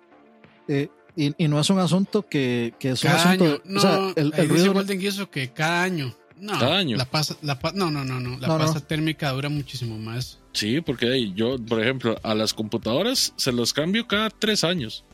Sí, tres, cuatro años está bien. Sí, yo diría que tres, cuatro años. O sea, muchachos. Eh, eh, también depende del uso que se le dé, porque claramente la pasta térmica no es eterna, tiene un. Una vida tiene una vida útil, sí, pero yo siento que eh, si pueden hacerlo cada año, la, verdad es que no, no les va a pasar nada malo. De hecho, está muy bien darle mantenimiento. Pero yo diría que por lo menos para, para cambiar pasta térmica así cada año eh, no, no, es tan necesario. Si lo quieren hacer, sin bronca, lléguenle. Sí, no le no, sí, no le va a pasar nada, pero este sí, sí. Eh, igual el, el asunto del ruido tampoco es un asunto de polvo. O sea, el asunto del ruido es un asunto de que cuando un juego exige el PlayStation, el PlayStation sí se va en Mac 3, digamos. Entonces no es, un asunto solo de polvo. O sea, el PlayStation va a sonar porque va a sonar. Tal vez los acoustics o las acústicas de la consola no fueron las mejores para, para prevenir eso, porque tal vez en la, en, en la primera mitad de los juegos, los, eh, perdón, de la generación, los juegos no le exigían tanto a la consola. Pero ya cuando luego tuvimos otras cosas como God of War y como etcétera, eh, Red Dead Redemption o, o, COD, COD es un juego que hace que el PlayStation este, rompa la barrera del sonido cuatro veces. que le evite, que le evite, Dani. Sí, entonces no es un asunto de polvo nada más, pero sí ayuda. O sea, realmente sí, sí, ayuda. Eh, por ahí decían que se sobrecalienta. Puede haber, o sea, no se sobrecalienta en el sentido de que se sobrecalienta y daña, porque, o sea, muchachos, yo ahí sí pongo las manos en el fuego por mí y yo creo que muy poca gente usa el PlayStation por tanto tiempo como lo uso yo. Y a mí nunca, nunca, pero nunca me ha salido una notificación de sobrecalentamiento, ni se me ha apagado el play por sobrecalentamiento, nada, nada de eso, nunca. Ha aguantado apagones de luz, de todo, y nunca le ha pasado nada. entonces, está bendecida, mae. Entonces yo, yo, yo al menos como experiencia personal sí puedo dar fe de que la consola por diseño básico aguanta y aguanta bastante. Ahora, de que llegue a temperaturas en las que el ventilador tenga que sonar, o sea, dar vuelta tan rápido que hace ese sonido, ahí sí estoy de acuerdo. Tal vez no es sobrecalentamiento en sí, pero sí es tal vez que podría ser que el, el, fan, el ventilador, podría ser que no es, no tiene la potencia necesaria o, es demasiado más ruidoso de lo necesario o no tiene los, digamos, el, algo que le mate la acústica a los ventiladores que sea lo suficientemente poderoso para, para matarle la acústica a los ventiladores a esas velocidades. Sí es. Pero bueno, pasemos a otro positivo y es grandes remakes trajeron clásicos a la vida. De hecho ya habíamos mencionado un poco sobre esto, pero ahora sí, con toda confianza, entrenle. Sí, sí. Eh, viva Shadow of the Colossus por siempre y para siempre. Viva Tony Hawk por siempre y para siempre. Final Fantasy VII Remake. Sí. es que eh, yo no quiero ni entrar ahí porque eso es un podcast completo. Porque es que, es que para mí, después de llegar al final, la palabra remake no es literal. O sea, es literal, pero no es literal porque yo siento que el final me dice a mí que no es el mismo juego. No es el mismo juego que el original. Entonces, a lo que se, y lo siento, voy a entrarle con spoilers, a lo que se refiere con remake es que es, que lo que pasa en el final está alterando la historia como la conocíamos. Entonces yo siento que el título no es literal, no es de que estamos rehaciendo Final Fantasy VII paso por paso, sino de que estamos alterando la historia para recontar una historia de una forma distinta, pero con la con el mismo proceso, digamos, con el mismo, la misma eh, los mismos datos, los mismos personajes y alguna y, muchos de los puntos relevantes de la historia. Entonces, es o sea, Final 7 yo siento que es algo algo hizo ese juego que es, es distinto y a mucha gente lo dio y muchos de nosotros lo amamos. Por eso. ¿Quién pudo odiar eso, O sea, ¿quién tiene tanto, no sé, tanto odio en su corazón, Es que hay gente que quería que fuera exactamente lo mismo, pero mejor. Eh, la misma pues. gente que está, la misma gente que estaba pidiendo que fuera, eh, eh, digamos, peleas por turnos y que hubiera siempre, enemigos random. Siempre habrá alguien que algo le incomode, sin, lamentablemente. No sé, pero sí, para mí, para mí ese remake es perfección. Sí, o sea, a mí, a mí me dejó más que satisfecho porque me dejó pensando, me dejó con dudas y, y yo y me gusta eso más que el hace, ya, ya sé aquí qué es lo que sigue, ya sé a dónde van a ir, ya sé todos los pedazos. Y en cambio el juego a mí me sorprendió, porque yo no me esperaba que pasara lo que pasara. Entonces ahora me deja una incógnita que me deja esperando la segunda parte, en vez de, ah, sí, ya yo sé qué va a pasar en la segunda parte, ya yo sé que va a estar buenísimo, este, pero sé exactamente de dónde a dónde seguramente va a ser la segunda parte y, y, y ya yo sé todo. Entonces a mí me gusta, es como una, digamos, la adaptación a una película de, de un cómic. Que por ejemplo la gente que, espera, que esperaba que Civil War fuera exactamente igual a los cómics y jamás lo iba a hacer. Y a mí Civil War me gustó un montón justamente porque es algo completamente distinto pero que tiene la misma premisa de, de un enfrentamiento entre dos, entre dos amigos. Entonces para mí es, parecido. Bueno, eso es lo único que tiene en realidad. Igual el, todo el resto es diferente. Sí sí pero el concepto es, es, el, está bien Gustavo eh, también dijo Link's Awakening, ¿cierto? Juegazo. Link's Awakening, sí. Resident 1, que nadie lo menciona por el 2, pero es cierto, el 2 es un gran remake, pero el Resident 1 también es un gran, gran remake. Pero ese es de GameCube. No, el, el, el de Play 4, el que estaba en digital. Sí, ese es el de GameCube. ¿Es el mismo de GameCube? Sí. Ah, ok, ok, está bien. Ese, ese, ese, ese, le llegó como 15 años tarde a, a darle a felicitar ese remake, Leo. Es que, como yo no perdí mi tiempo jugando tanto juego de cubo, pues tuve que esperar a que lo, a que lo, a que lo a una, a una consola más eficiente. imagínense, no, o sea, ese juego corrió así de perfecto, se veía en GameCube. O sea, la versión de PlayStation 4 y demás, lo único que hicieron fue pasarlo en HD, el resto es exactamente igual a la versión de GameCube. Ese juego era, era perfecto así como salió. Sí, Dani, pero nadie, nadie, jugó en GameCube para que vean de las cosas que se perdieron. Compraron 64 y no compraron GameCube, que fue una mejor consola. Ay, Dani, qué pereza cuando no te querés triggerear, mae. Ya no te provoco, mae. Puta No, mae, solo Herbert cae en eso. Ahorita, ahorita va a llegar Joda y va a este, hacerle claims a los 500 porque estamos, porque estamos tratándonos bien. Sí, sí. Eh, vamos con la siguiente negativo y es abuso del parcheo y DLCs enormes. Como te gustan. Es parecido, digamos, a lo de los excesivos tiempos de instalación porque los archivos son gigantescos. Sí, pero esto se, esto se dio para que de, realmente, bueno, y aquí de hecho va unido a lo de las salida salidas incompletas de videojuegos también, de que es, este, de no, saques ahora sí, y ahí lo vamos parchando, mae. Sí, ahí vamos, ahí vamos a la marcha. Ahí, vamos en la marcha, sí. Y eso, que eso, suma lo del crunch. Es, es, un dolor, realmente. Como dijo Ani ahora, que tuvo que instalar una este un parche de qué fue de Warzone de 33 gigas. Está, ahí lo dejé descargándose. Eh, no se ha puesto a instalar. Yo esperaría que con estas dos horas de podcast ya esté instalado y todo cuando encienda el play. Pero con 9 gigas que tuve que bajar de una actualización de ARC, duró como, no sé, como, como 6, 7 minutos instalando esa hora.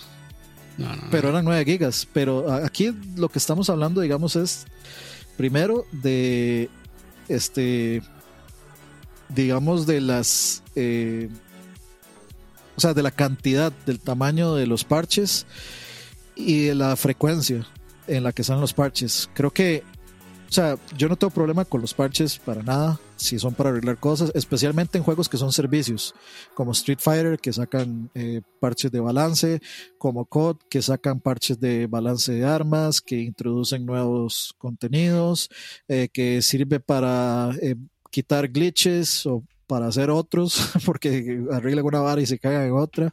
Hmm. entonces, yo no, yo no tengo problema con los parches, pero sí, la próxima generación si vamos a seguir viendo este tipo de actualizaciones tan frecuentes con la cantidad de espacio que estamos viendo en, el PlayStation 5 y en el, el, Series S, o sea, el espacio nos va a durar, no sé, medio año. Medio año y ya y vamos a tener ah. que estar borrando y poniendo. A mí sí se me hace un problema, mae, porque honestamente, un parche de 8, 10 gigas en día 1, mae, o sea, se me, se me hace mae inaudito. O sea, ¿Dónde están todos los procesos de calidad? ¿Dónde está todo el, toda la optimización del producto, man? No, no jodas. O sea, llegas y compras un juego, man, y desde el día uno están arreglando cosas que tenían que haber visto. Entonces. Eso, eso es por el. Está bien que arreglen una cosa, ma, es que se les haya ido una cosa o que, o que no hayan optimizado una cosa por N o, o, Y ambiente público que no hayan podido emular antes de liberar la versión. Ma, pero o sea, puta, 10 gigas. Se me hace, se me hace demasiado excesivo, ma. Yo, o sea, sí, sí pero yo, yo creo que eso es un asunto de poner las fechas de salida que no deben ser. Y a eso viene sumado el crunch y todo eso, porque bien perfectamente se esperan a que, a que todo esté listo, pero es que están demasiado confiados en el sistema de descarga de parches en vez de simplemente mandarnos la versión 1.0 en el disco. Por eso es que Gold no significa nada ya. sí. Este, o sea, Gold, Gold significa este, esperen parche 1. Esperen parche día 1. Gold significa ya vamos a imprimir los discos pero, pero, lo que viene en el disco está. Pero van, van. Sí, ahora, también siendo justos, en bastantes juegos no se necesita el parche día 1 para tener una experiencia normal de juego en suficientes juegos. Y hay varios, o sea, los juegos indies generalmente no tienen esos parches. Eh, son siempre, siempre son los AAA Sí, los que tienen, los, que, se pegan a esos. Los que se pegan a eso. Y, y, generalmente los juegos que realmente sí tienen problemas antes del parche de no son los de Bethesda. y, los, y, y, Los tienen antes, después. Ah, pero normal, madre. Ya ahora todos los juegos, ya todos están, ya, o sea, ya normal. Y no, madre, por alguna extraña razón venden el parche día uno como algo bueno, madre. Y yo eso no lo logro entender. Es como, sale la noticia, este ya está Gold y ya después este, viene parche día 1 y por alguna razón lo venden como algo muy bueno porque el parche día 1 va a solucionar cosas. Y es como, madre puta, pero. Dime, es como más que precargan los juegos. Digamos, usted llega y preordena un juego y le da la opción de precargarlo. Y usted lo puede tener desde las 12 de la noche el día que sale. ¿Para qué? a las 12 de la noche le pide el parche de uno. Para que esté descargando a las 12 de la noche el puta parche, man no, el parche y, tiene que desencriptar. Y desencriptando eso es puta, a veces depende del juego y el tamaño, madura, no sé, 15, 20 minutos, media hora o hasta más. Es que, a ver, eh, eso que dice Saúl, que a veces mete más foto y demás. Yo, creo que eso ya lo habíamos, o sea, ya queda muy claro, O sea, hay, hay actualizaciones y extensiones y hay DLCs para corregir otras cosas. Lo que estamos hablando son de estas correcciones. Yo, yo siento... bueno, hay, Saúl muy bonito de ejemplos de juegos de PlayStation 4, pero más, también los parchean, entonces, ahora ya nadie se salva.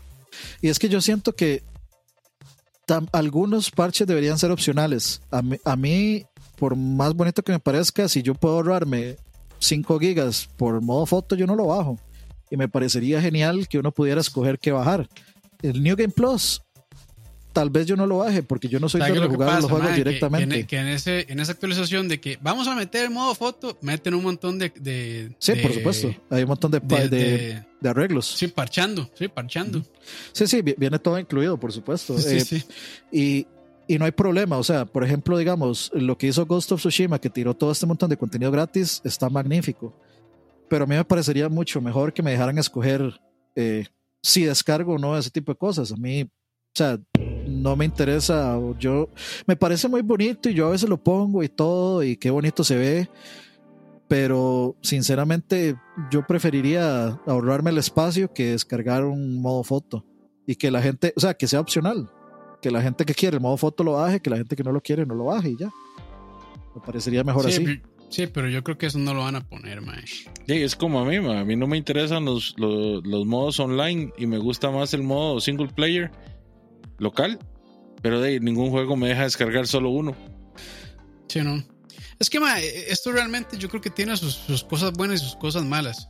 Este, porque por ejemplo, en la historia ya no hay juegos que, mae, este, tuvieron que sacar cartucho nuevo cuando antes eran con cartuchos porque habían ciertos errores que definitivamente jodían la experiencia del juego y no había manera de solucionarlo porque no tenemos internet. Entonces tuvieron que sacar versiones distintas de ese juego con nuevo cartucho y demás. Entonces, quiere decir que hay personas que jugaron el juego con algún error ahí y nunca se dieron cuenta o, o, sufrieron ese error.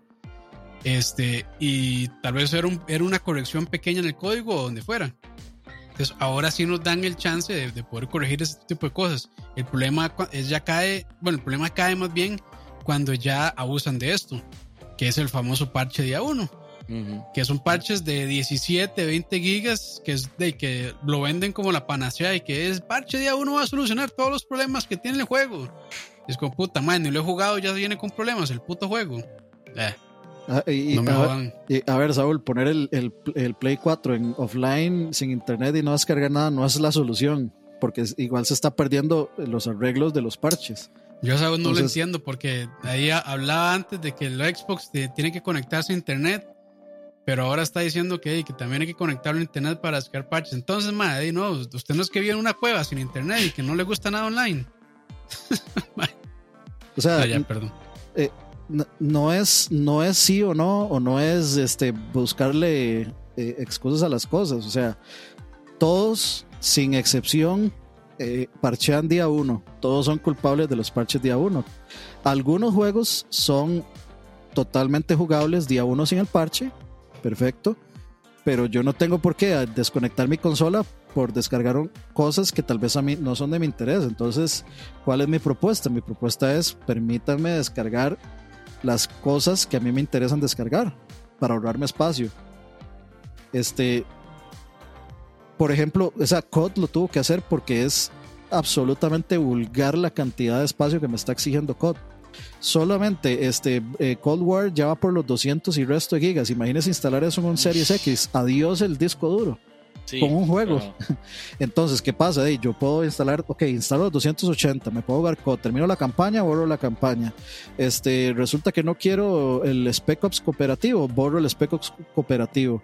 Eh, me quedo, eh, quiero jugar solo Warzone, ok, eh, juego solo Warzone, borro el multiplayer. Quiero jugar solo multiplayer, me vale mierda Warzone, borro Warzone, me dejo solo multiplayer. Eso es lo que eso es lo que a mí me gusta, o sea, eso es lo que a mí me gustaría que se implementara, no de, no, déjalo apagado, si no quiero los parches o enciéndalos y, si, si, si, si quiere los parches, no, no.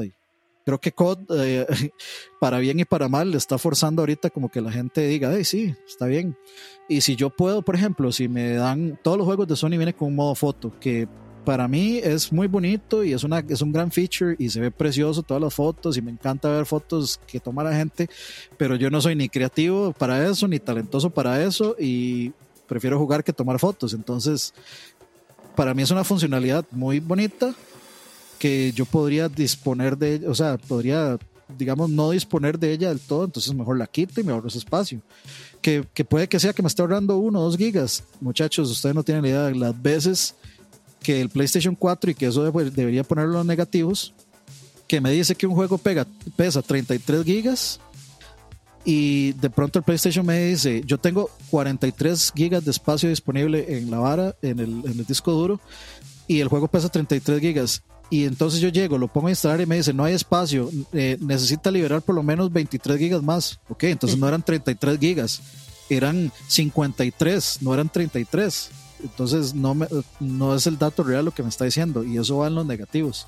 Entonces eh, a veces a mí me ha hecho falta uno o dos gigas y tengo que ver qué otro juego borro por eso. Entonces a mí me gustaría, digamos, como tener esa opción de, de poder elegir desinstalar ciertos features, pero es algo es muy complicado eso, sinceramente.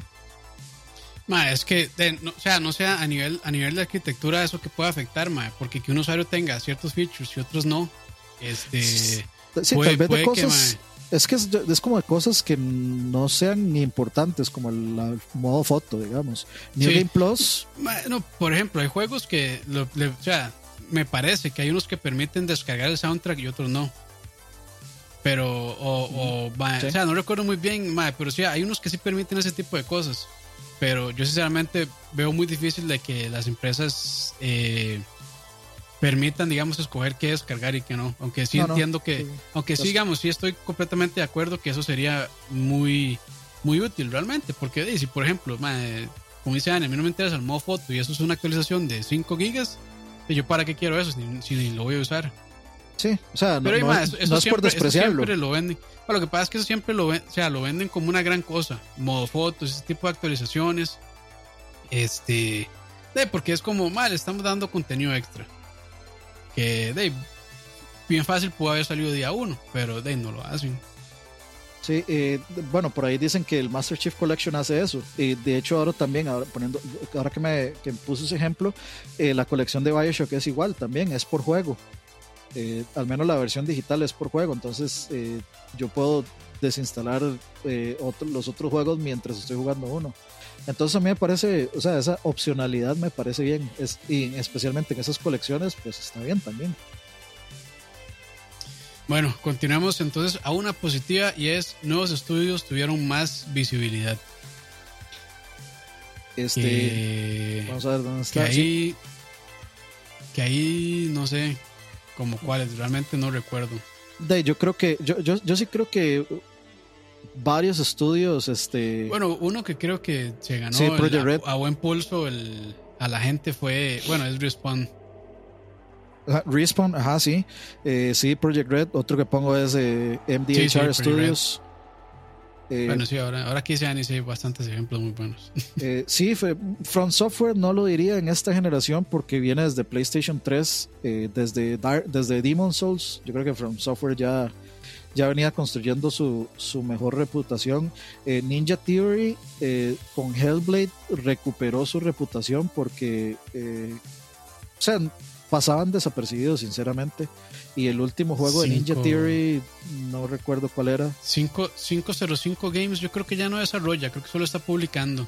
Y la última la última que hizo no estuvo tan buena, mae. Fue medio el, cagada. El Control Ultimate Edition. La de, Control, sí, eso estuvo muy rara, mae. Pero no, no quita que publiquen cosas muy buenas, Dave. Bueno, para mm. PC. Bueno, para PC publicaron este. Bueno, Control, publicaron Death Stranding. Eh, y han publicado muchos, muchos muy buenos juegos. Pero sí, creo que como publicadora está haciendo un muy buen trabajo. Pero sí, la última que hizo estuvo medio cagada con control.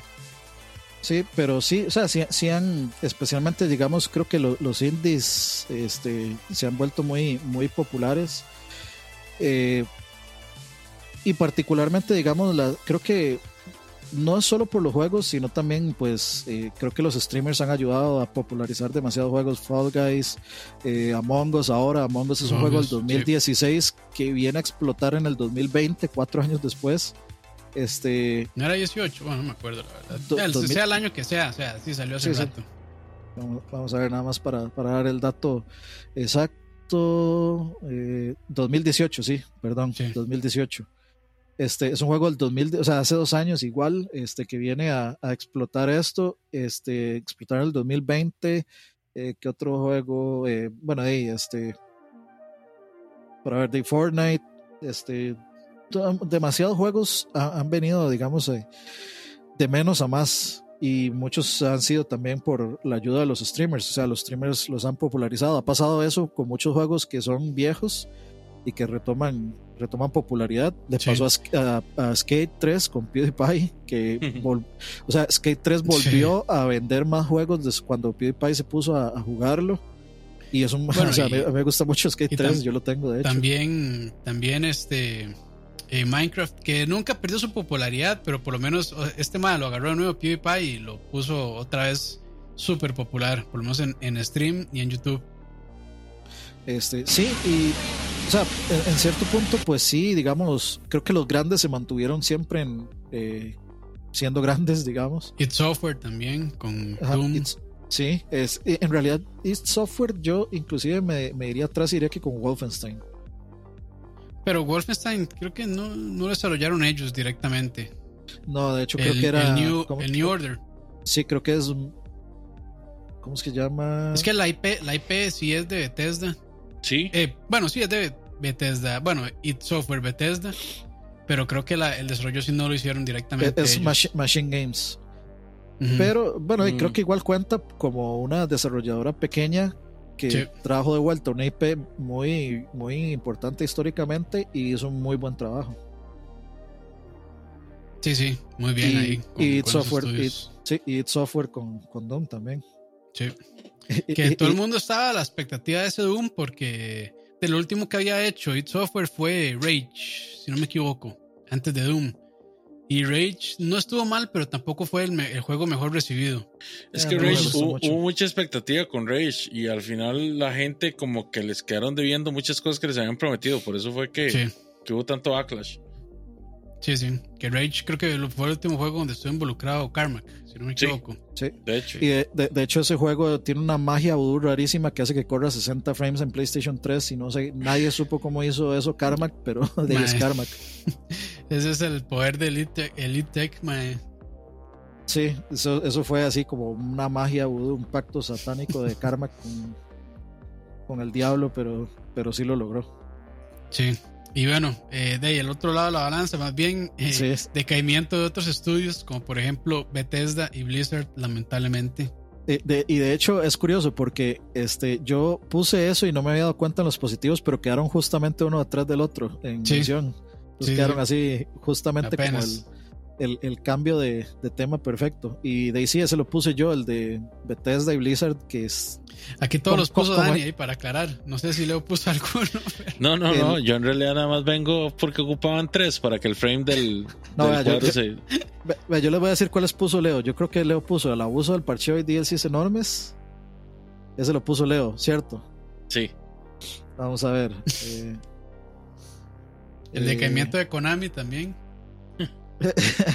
en, negativo solo ese puso Leo. El resto los puse yo, creo. Ah, no, monetización predatoria y crunch los puso eh, Campos. Yo los puse al principio, sí. Creo que tiempos de carga, no me acuerdo si fui yo. Ah, ya, ya, ya. O sea, para dejar en claro, este programa fue Dani. Fue Dani, ya, mae. tranquilo, Dani, a mí no me importa, mae. en, los, negativos, en los positivos, ahí sí, sí, llenaron ustedes. Eh, pero sí, sí, de ahí, lamentablemente es triste ver caer estas empresas. Eh, de ahí, eh, Blizzard creo que es uno de los que más duele también, porque creo que Blizzard siempre ha sido una empresa que se ha preocupado mucho por el usuario y, se ha preocupado mucho por la calidad de los juegos. Y digo, no, su calidad hasta el momento no se había cuestionado hasta que salió este, el Warcraft 3 Reforged, creo que se llamaba. Y pues también de ahí ya, habían recibido ciertas críticas con, con Overwatch y no tanto el juego, sino más bien con la monetización del juego. Pero esto todavía no estaba tan mal realmente, pero sí, digamos, después del anuncio de Diablo Immortals, ¿era como se llamaba? Diablo Immortals, sí.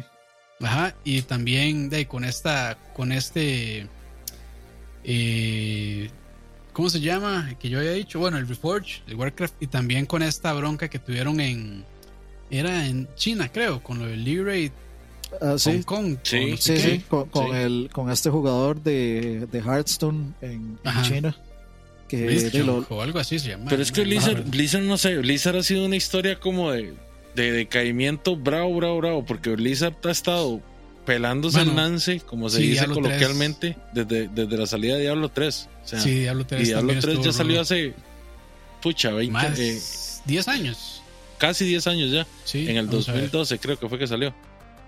Entonces, o sea, manda huevo que esos maes estén tan desconectados de la realidad. 2012, correcto. 2012.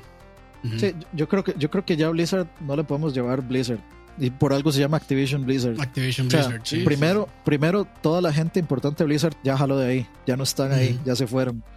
Chao. Entonces para mí eso ya no es Blizzard.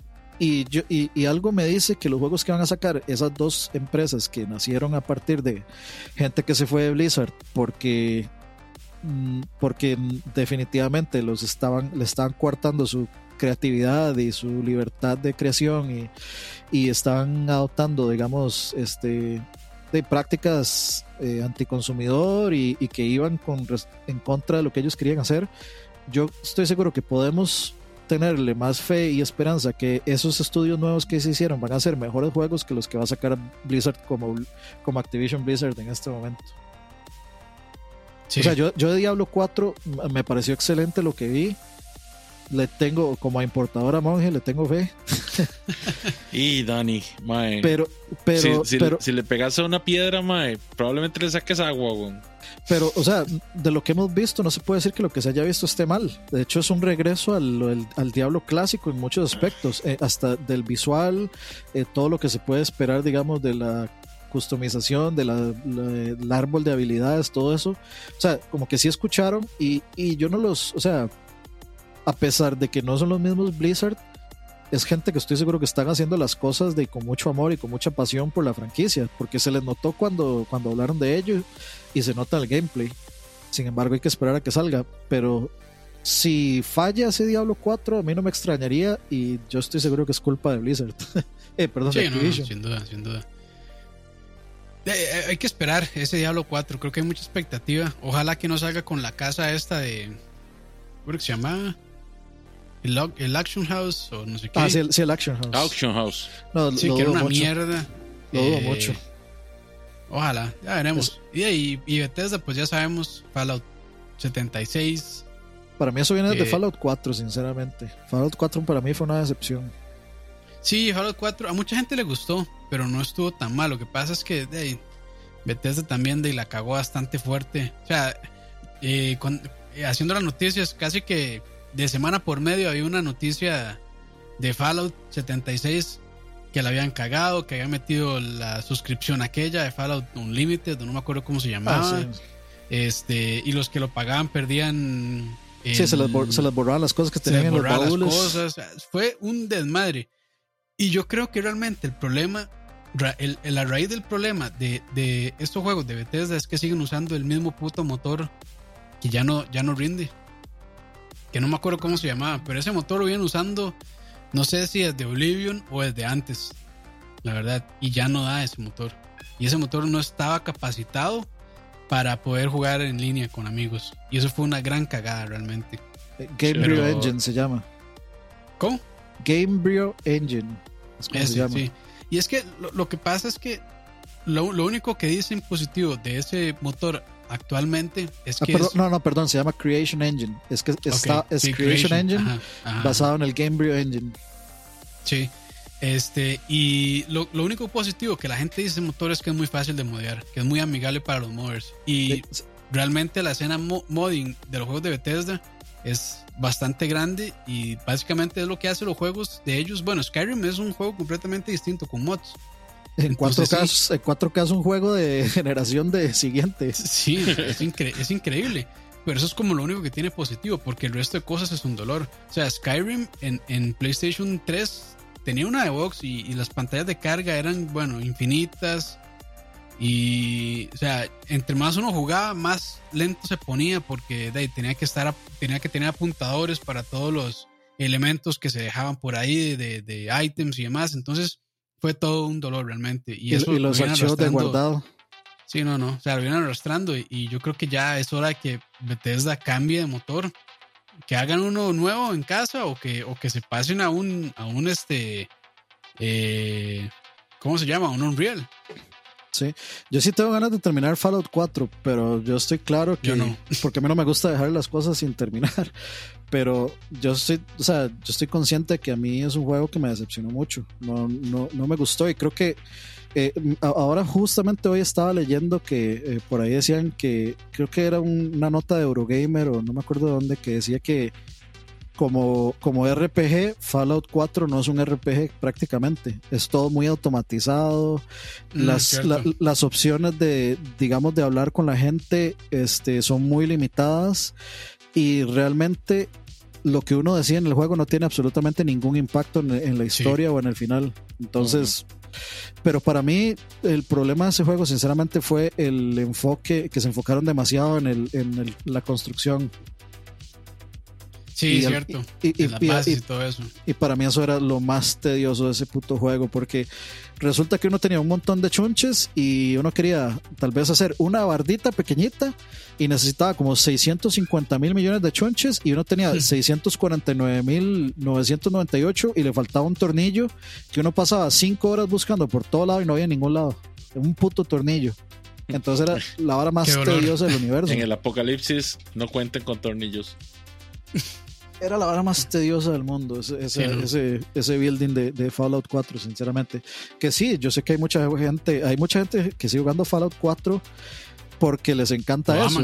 y me imagino que hay gente que, les encanta juegos como Ark, que a mí me gusta, pero para mí es completamente diferente. En Ark uno puede conseguir las cosas de forma más sencilla y es más obvio.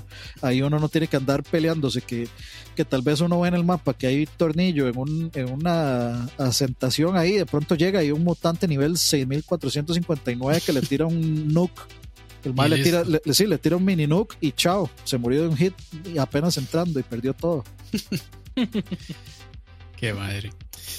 Eh, pero sí, de lástima. Ojalá que tal vez ahora con, con, Microsoft, bueno, con Xbox levanten nuevamente, pero de hay que esperar. Yo, yo, yo, ojalá que sí, porque la verdad es que a ambas compañías les tengo mucho cariño, tanto como a Bethesda y a Blizzard.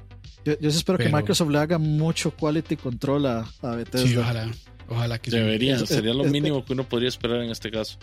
Que, o sea, que tiene que haber un compromiso, o sea, tienen que dejarlo ser a los desarrolladores, no a Bethesda, a los que están haciendo el juego, tienen que, tienen que dejarlo ser, pero que les hagan un buen quality control, o sea, que esos juegos no salgan con ese montón de, de bugs, ni que, o sea, Fallout 4 yo siento que es un juego de PlayStation 3 todavía, para mí se ve igual que un juego que, como se veía en PlayStation 3, pero a 1080, y ya es hora, tienen que desechar ese motor y hacer algo nuevo. Sí, ya, ya es hora, ya es hora.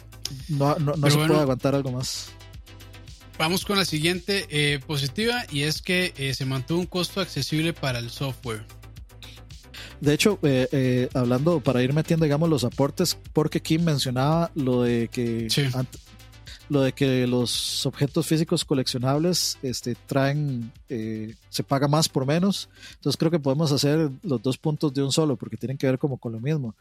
sí estoy de acuerdo con que siento que los precios se han mantenido justos en, en, su mayoría de los casos.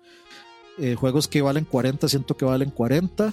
Juegos que valen 60, siento que han valido 60. Por supuesto hay excepciones, por supuesto hay algunos cuantos vividores ahí.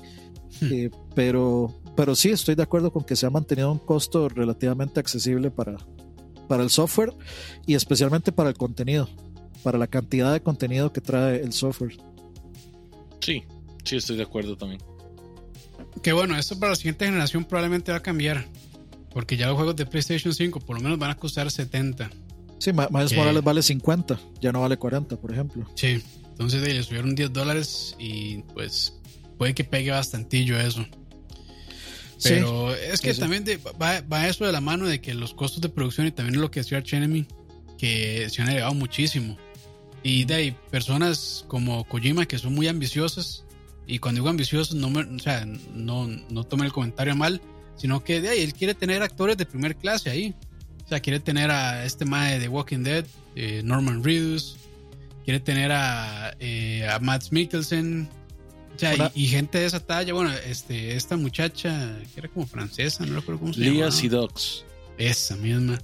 Entonces, de ahí, eso, eso es, bueno, y también tiene ahí probablemente al actor de voz más caro, que es este, Troy Baker. Baker. Entonces, Digo, no todos los juegos son así, pero muchos juegos van a querer apuntar hacia ese lado y eso es muy caro, realmente.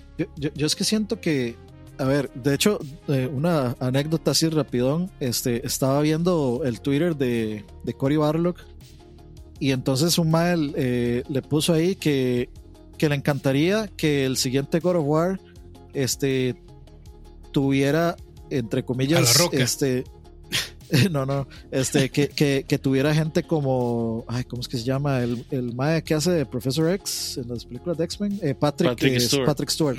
Que Patrick Stewart y que no sé quién, y que no sé cuánto. Sir Patrick Stewart, sí. Que no sé quién y que no sé cuánto. Y la verdad es que eso es 100% innecesario. O sea, los actores de voz son mejores actores de voz que un actor. Muchas veces sí. Es, eh, porque no es lo mismo, o sea, no están actuando, pero no están actuando y muchos de ellos pues... Bueno, pero, pero son toque Dani, porque ya Patrick Stewart ha hecho varias colaboraciones en videojuegos y las ha hecho muy bien. Por supuesto, él es el, eh, el rey este Septim de, de Oblivion. Y es el, en, y Castlevania Lords of Shadow. Ajá, ese es Sobek.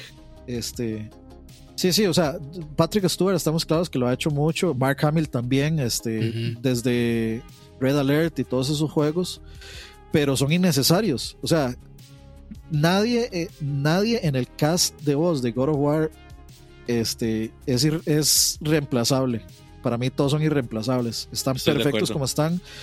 Y agregar a una celebridad que tenga o no eh, experiencia en actores de voz, yo prefiero una persona que tenga mucha experiencia y que esté a tope, o sea, que pueda estar al nivel de Troy Baker o de Nolan North o de cualquiera de ellos, incluyendo a Mark Hamill. Este, Mark Hamill para mí está a ese nivel, o ese mae, el, el nuevo. De hecho, vean eso: la voz de God of War es, no es la misma de los God of War originales al God of War nuevo. Y nadie dijo nada, nadie supo, nadie se dio cuenta. Siquiera, yo creo, nadie se dio cuenta que no era. Y todo el mundo, todo el mundo lo amó. Entonces, no es innecesario gastar extra. Y en estos momentos yo siento que ese, sería, digamos, una injusticia quitarle trabajo a los actores de voz en una, en una pandemia los actores seguramente van a seguir teniendo trabajo como actores en sus películas o en series o los van a llamar de podcast porque son celebridades, pero Troy Baker y todo ese montón de más que van a hacer en estos momentos. O sea, necesitan trabajo, entonces me parecería justo que yo, creo que más, más con Nolan North y Troy Baker ellos van a estar, o sea, van a tener su brete asegurado. pero hay otros, hay otros actores de voz que no son tan populares, pero que hacen muy buen trabajo, que eso sí probablemente se van a quedar ahí este, de, por decirlo así, sin trabajo, pues, si empiezan a llamar a este montón de actores de Hollywood. Sí, a mí, a mí me parece innecesario y me parece injusto en este momento en particular donde, eh, o sea, toda la, producción de entretenimiento está frenada y está congelada y muchas de estas personas están necesitando eh, trabajo y están necesitando dinero para subsistir. Entonces, me parece que lo ideal es que cada quien se quede en su, en su territorio, digamos. Y sinceramente, como dicen ahí en el chat, no los necesitamos. O sea, hay demasiado talento de voz para terminar de llenar el reparto de Gorbar. Es que decían, por ejemplo, este poner a. Ay, ¿cómo es que se llama este mae? es que ahora quieren a, todos los Avengers, los quieren en los juegos. es que vamos al, vamos al siguiente punto. O sea, si vos vas a hacer un juego basado en una película, no puedes considerar nunca que vas a meter al mismo cast de la película a hacer las voces del juego. O sea, eso no se paga así. Eso no, no, no hay forma. Pero eh, buscas gente que, que, que, que persone parecido. Sí, a menos de que los hayan contratado así y sea parte del contrato que es, va película y juego, pero normalmente no es así. El Mike, quería a Anthony Hopkins como Dean. Y es como, ¿para qué? O sea, primero ya Odin es el más Odin en la película, en las películas de Marvel. Y, este nada tiene que ver con la mitología de Marvel. entonces, ¿para qué? Y segundo, estoy seguro que hay miles de personas con más eh, experiencia como eh, actor de voz o actriz de voz en que va a ser un papel más que, o sea, posiblemente mucho mejor que Anthony Hopkins como Dean solo por tener el nombre ahí, la verdad es que no vale la pena pagar tampoco. Y la verdad es que a uno no le importa. yo, no, voy a comprar, no voy a comprar más el juego de Avengers que está horriblemente malo solo porque tenga la voz de Stephen Hopkins. perdón, de Anthony Hopkins. Y, y, pasa al revés. o sea, puede ser un juego buenísimo como God of War que no me va a hacer comprarlo más el hecho de que tenga a Anthony Hopkins ahí tampoco yo creo que en los videojuegos uno no se fija tanto como en los actores. Aunque sí influyen, pero creo que uno se fija más en otras cosas. a, mí me gusta más terminar conociendo y enamorándome de, de, de, una, de un actor de voz que me hizo, o sea, que me llegó directo al cocoro porque no lo conocía, como un personaje nuevo, que, que, una persona conocida. O sea, pues, me parece más importante. Ese es el, es el trabajo de ellos. Es como que llegue, no sé, este. Eh, no sé, un enfermero a, quitarle el trabajo a un médico de cabecera. No sé, algo así. vos dirigiste el juego de, mi corazón, Con este tipo de comentarios, mae. Pero sí. Este. Bueno, ese era un poco como parte de los costos de producción y además sí. lamentablemente. O sea, yo, yo, además como Kojima, yo no veo ya echándose para atrás con eso. El va a querer siempre a sus actores. Porque eh, eh. el, sueño de él siempre ha sido hacer una película. Y de ahí eso, de básicamente, pues ahora poder trabajar con actores ya así más renombrados de Hollywood, creo que lo hace cumplir en parte su sueño. Y mientras encuentre productoras que quieran pagar lo, que cuesta un pues juego del MAE, pues es, cuestión de, las productoras, si quieren perder harina. Pero, hey, a final de cuentas, depende de ellos, porque si los maes dicen, maes, vamos a hacer un juego con tales, tales actores, pero les va a costar 120 dólares, mentira que se va a vender igual a un juego que se hace con 60, o sea, que, se hace y que termina costando 70 dólares según el estándar. Eso, eso es lo que yo digo. Contrate usted a quien le dé la puta gana. Si usted quiere contratar al mismísimo Obama en estos momentos y a Donald Trump y hacer un juego sobre la presidencia, hágalo, pero si usted me va a cobrar de 200 dólares solo por tener, a, por pagarle, digamos, que esté Obama ahí, que esté Donald Trump ahí, olvídelo. Usted me cobra lo mismo que me cobra todo mundo y usted es el que tiene que correr con los gastos por ponerse a pedir los gustos que usted le da la gana y punto. ya no es problema pues mío. Pues sí. Pero bueno, creo que eso sería todo, ¿cierto? Ah, bueno, no, eh, para mencionar lo de Kim, ah, pues, sí. pues sí, o sea, así muy rápidamente sí estoy de acuerdo con que los colectores ahora están pidiendo más y están trayendo menos. Sí, sí, estoy de acuerdo. O sea, yo algo que no, no perdono, y voy a sonar medio roa con esto, pero algo que no perdono es nunca ni un libro de arte, ni un, ni un, soundtrack, porque para mí son cosas muy importantes. A mí me gusta mucho la música de los juegos y, y cuando me salen con que, ah, no, pero te damos tantas skins y tantos banners y tantas carajadas, esa hora me hueva mucho. Sí, esas descargas digitales, o a veces dan en digital también el soundtrack o, o, el libro de arte. Un, libro de arte es como, ah, mejor Nunca voy a guardar esta mierda. sí. ¿no? Y ahí es incomodísimo verlo. O sea, ver un libro de arte en, en, en Play 4 o en PC, nada pues, qué pereza. Eh, es que, y es que digamos, al menos yo rescato, por ejemplo, Ghost of Tsushima y Last of Us, que son los que me vienen a la mente, que me dieron libro de arte digital. Entonces yo los tengo instalados en el PlayStation 4 ¿Y cuál es el problema? Si ya tenemos un problema de espacio en el PlayStation 4. Entonces, de ahí, chao. Pero al menos ellos me dan la opción, o sea, me dan el físico también. Entonces, yo tengo un libro de arte físico de Dark Horse, de Ghost of Tsushima y de Last of Us, y me lo dan en digital. Pero al final de es redundante. Me lo están dando dos veces y la verdad es que yo digital no lo voy a ver. Eh, es muy bonito, tiene una presentación muy bonita y todo. Pero me parece que es, un, es contenido redundante, sinceramente. Me, eh, si van a ofrecer algo para un collectors, los collectors compramos los collectors porque nos gustan las cosas físicas, no, las, no tanto las cosas digitales. Entonces, eh, lo que deberían de hacer es ofrecerle la colección digital de arte a los que compran una versión de colección digital, no a los que compramos la versión de colección que trae el casco y el pañito y el sudor y la sangre y este Ah, ahora que Dani dice el pañito, por ejemplo, el, el Collector de Ghost of Tsushima tiene cosas muy tuanis. Pero, mae, eh, tiene un mantel genial. y tiene un mapa en tela. Y, y yo, mae, pero ¿qué mierda hago con el mantel? Al final el mantel se lo terminé regalando a mi mamá. Ah, pero, pero, eso no es un mantel, Leo. Mae, no me interesa, para mí es un mantel, Dani. Leo, eso es un banner de guerrero japonés que se coloca en la pared. No, el banner de guerrero japonés es este. este es el banner. Ajá, sí. Son, son tres pedazos de tela, entonces. Eso, no es un paño, mae. No, es un, es un, banner de guerrero japonés, eso sí lo sé. Está el mapa de Tsushima. El, señor Miyagi estaría tan decepcionado usted en este momento. Al señor Miyagi lo escupiría, digamos. Pero ¿para qué putas me dan una vara que es para envolver regalos en Japón? O sea, es tan estúpido, mae. Le acaba, le acaba de faltar el respeto a toda la cultura japonesa, digamos. No, no, no, no. Yo a los japoneses los respeto mucho, mae. La comida que los maes hacen es muy buena. El sushi siempre, mae. Le van a mandar ninjas a su casa. mae, pero mae, me dan un hijo de puta mantel, mae. Que perfectamente. ¿Qué les cuesta sacar una figurita así, bien bonita? Nada. Mae, de hecho, los maes sacaron una máscara muy bonita, mae. la máscara está buenísima. La, máscara está muy bonita.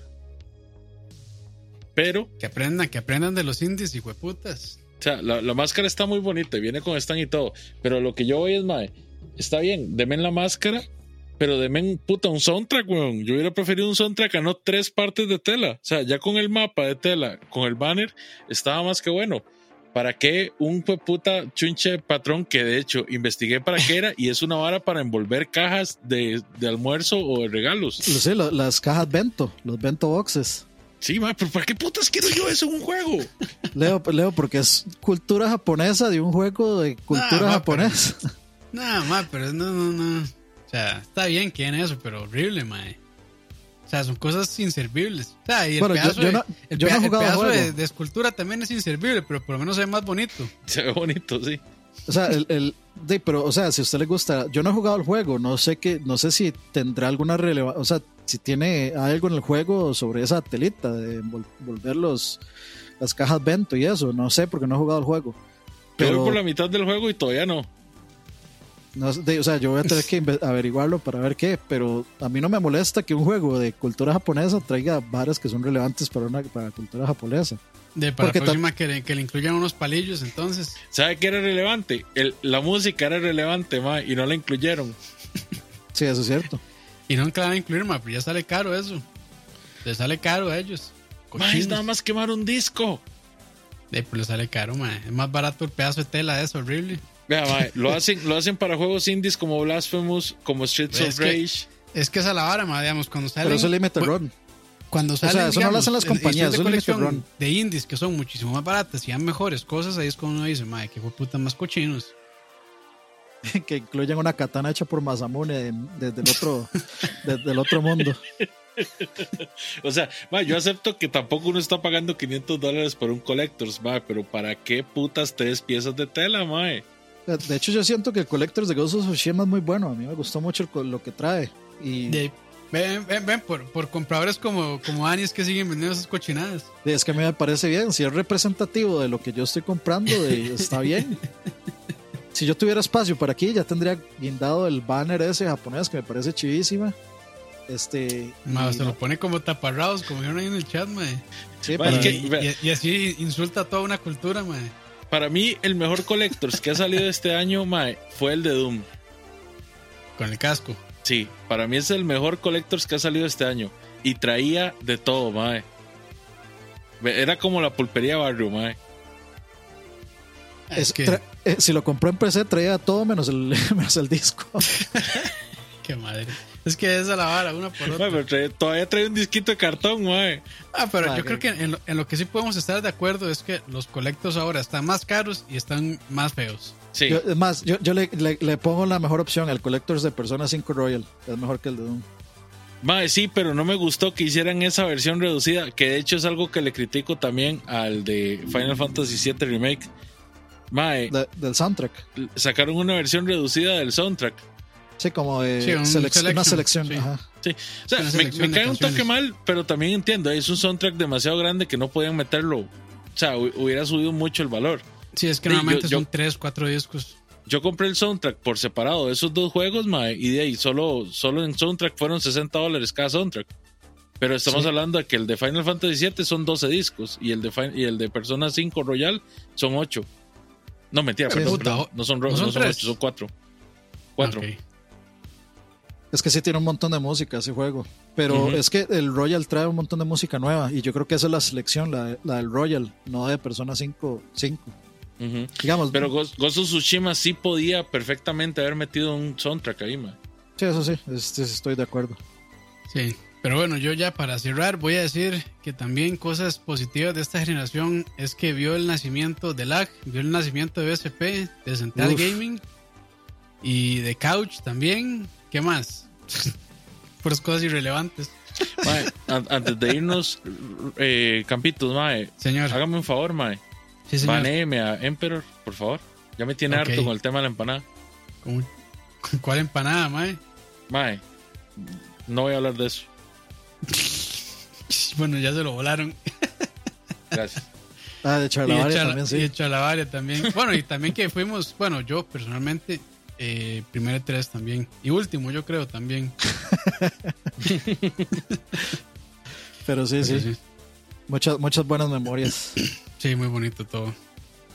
Eh, y no, eso, eso sería casi tres horas, fue puta. Aquí estuvimos casi tres horas hablando y yo creo que dice, nos quedaron muchas cosas por fuera, pero este cierto punto logramos eh, cubrir algunas de las cosas positivas y negativas de esta generación eh, pasada, que como digo, no se va a acabar todavía, claramente le van a dar más soporte, pero poco a poco va, se va a ir sustituyendo por PlayStation 5 y Xbox Series X. Entonces, bueno, gracias a toda la gente que estuvo ahí conectada. Vamos a mandar saludos rápidamente a Saúl, a Sam, Juan Canúñez, a Gustavo, a Emperor, que ya se lo volaron, eh, Juan José Alvarado, vamos a ver quién más está por ahí, Dablacid, Sisoc, Golden Gears andaba por ahí también, Kenneth Córdoba, Santiago Pantoja, bastante gente hoy, así, Leo, Castaño, eh, Kim Román también, a Chenemy que estuvo por ahí también comentando.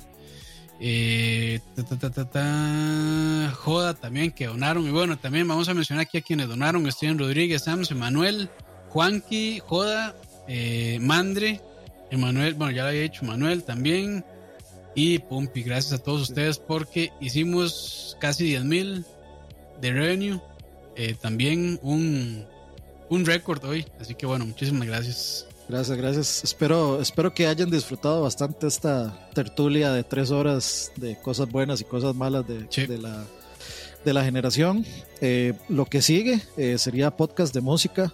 Eh, no sé si va a ser la próxima semana o, en 15, pero eso es lo que viene. Ya, ya yo tengo seleccionadas, ya, ya yo comencé a llenar la listica, entonces muy bien, muy bien. estamos listos tengo para que entrarle, Yo tengo que entrarle también. Sí, yo tampoco he puesto, hay que hacerle. Saludos, a William que acaba de pedir. Saludito. Cristian Rosales también, Steven 90. Gracias ahí a todos ustedes. Y Leo también, si quieres pedirse. Bueno, muchachos, qué gusto haber, haber compartido con ustedes esta tarde. Ha sido una montaña rusa de emociones.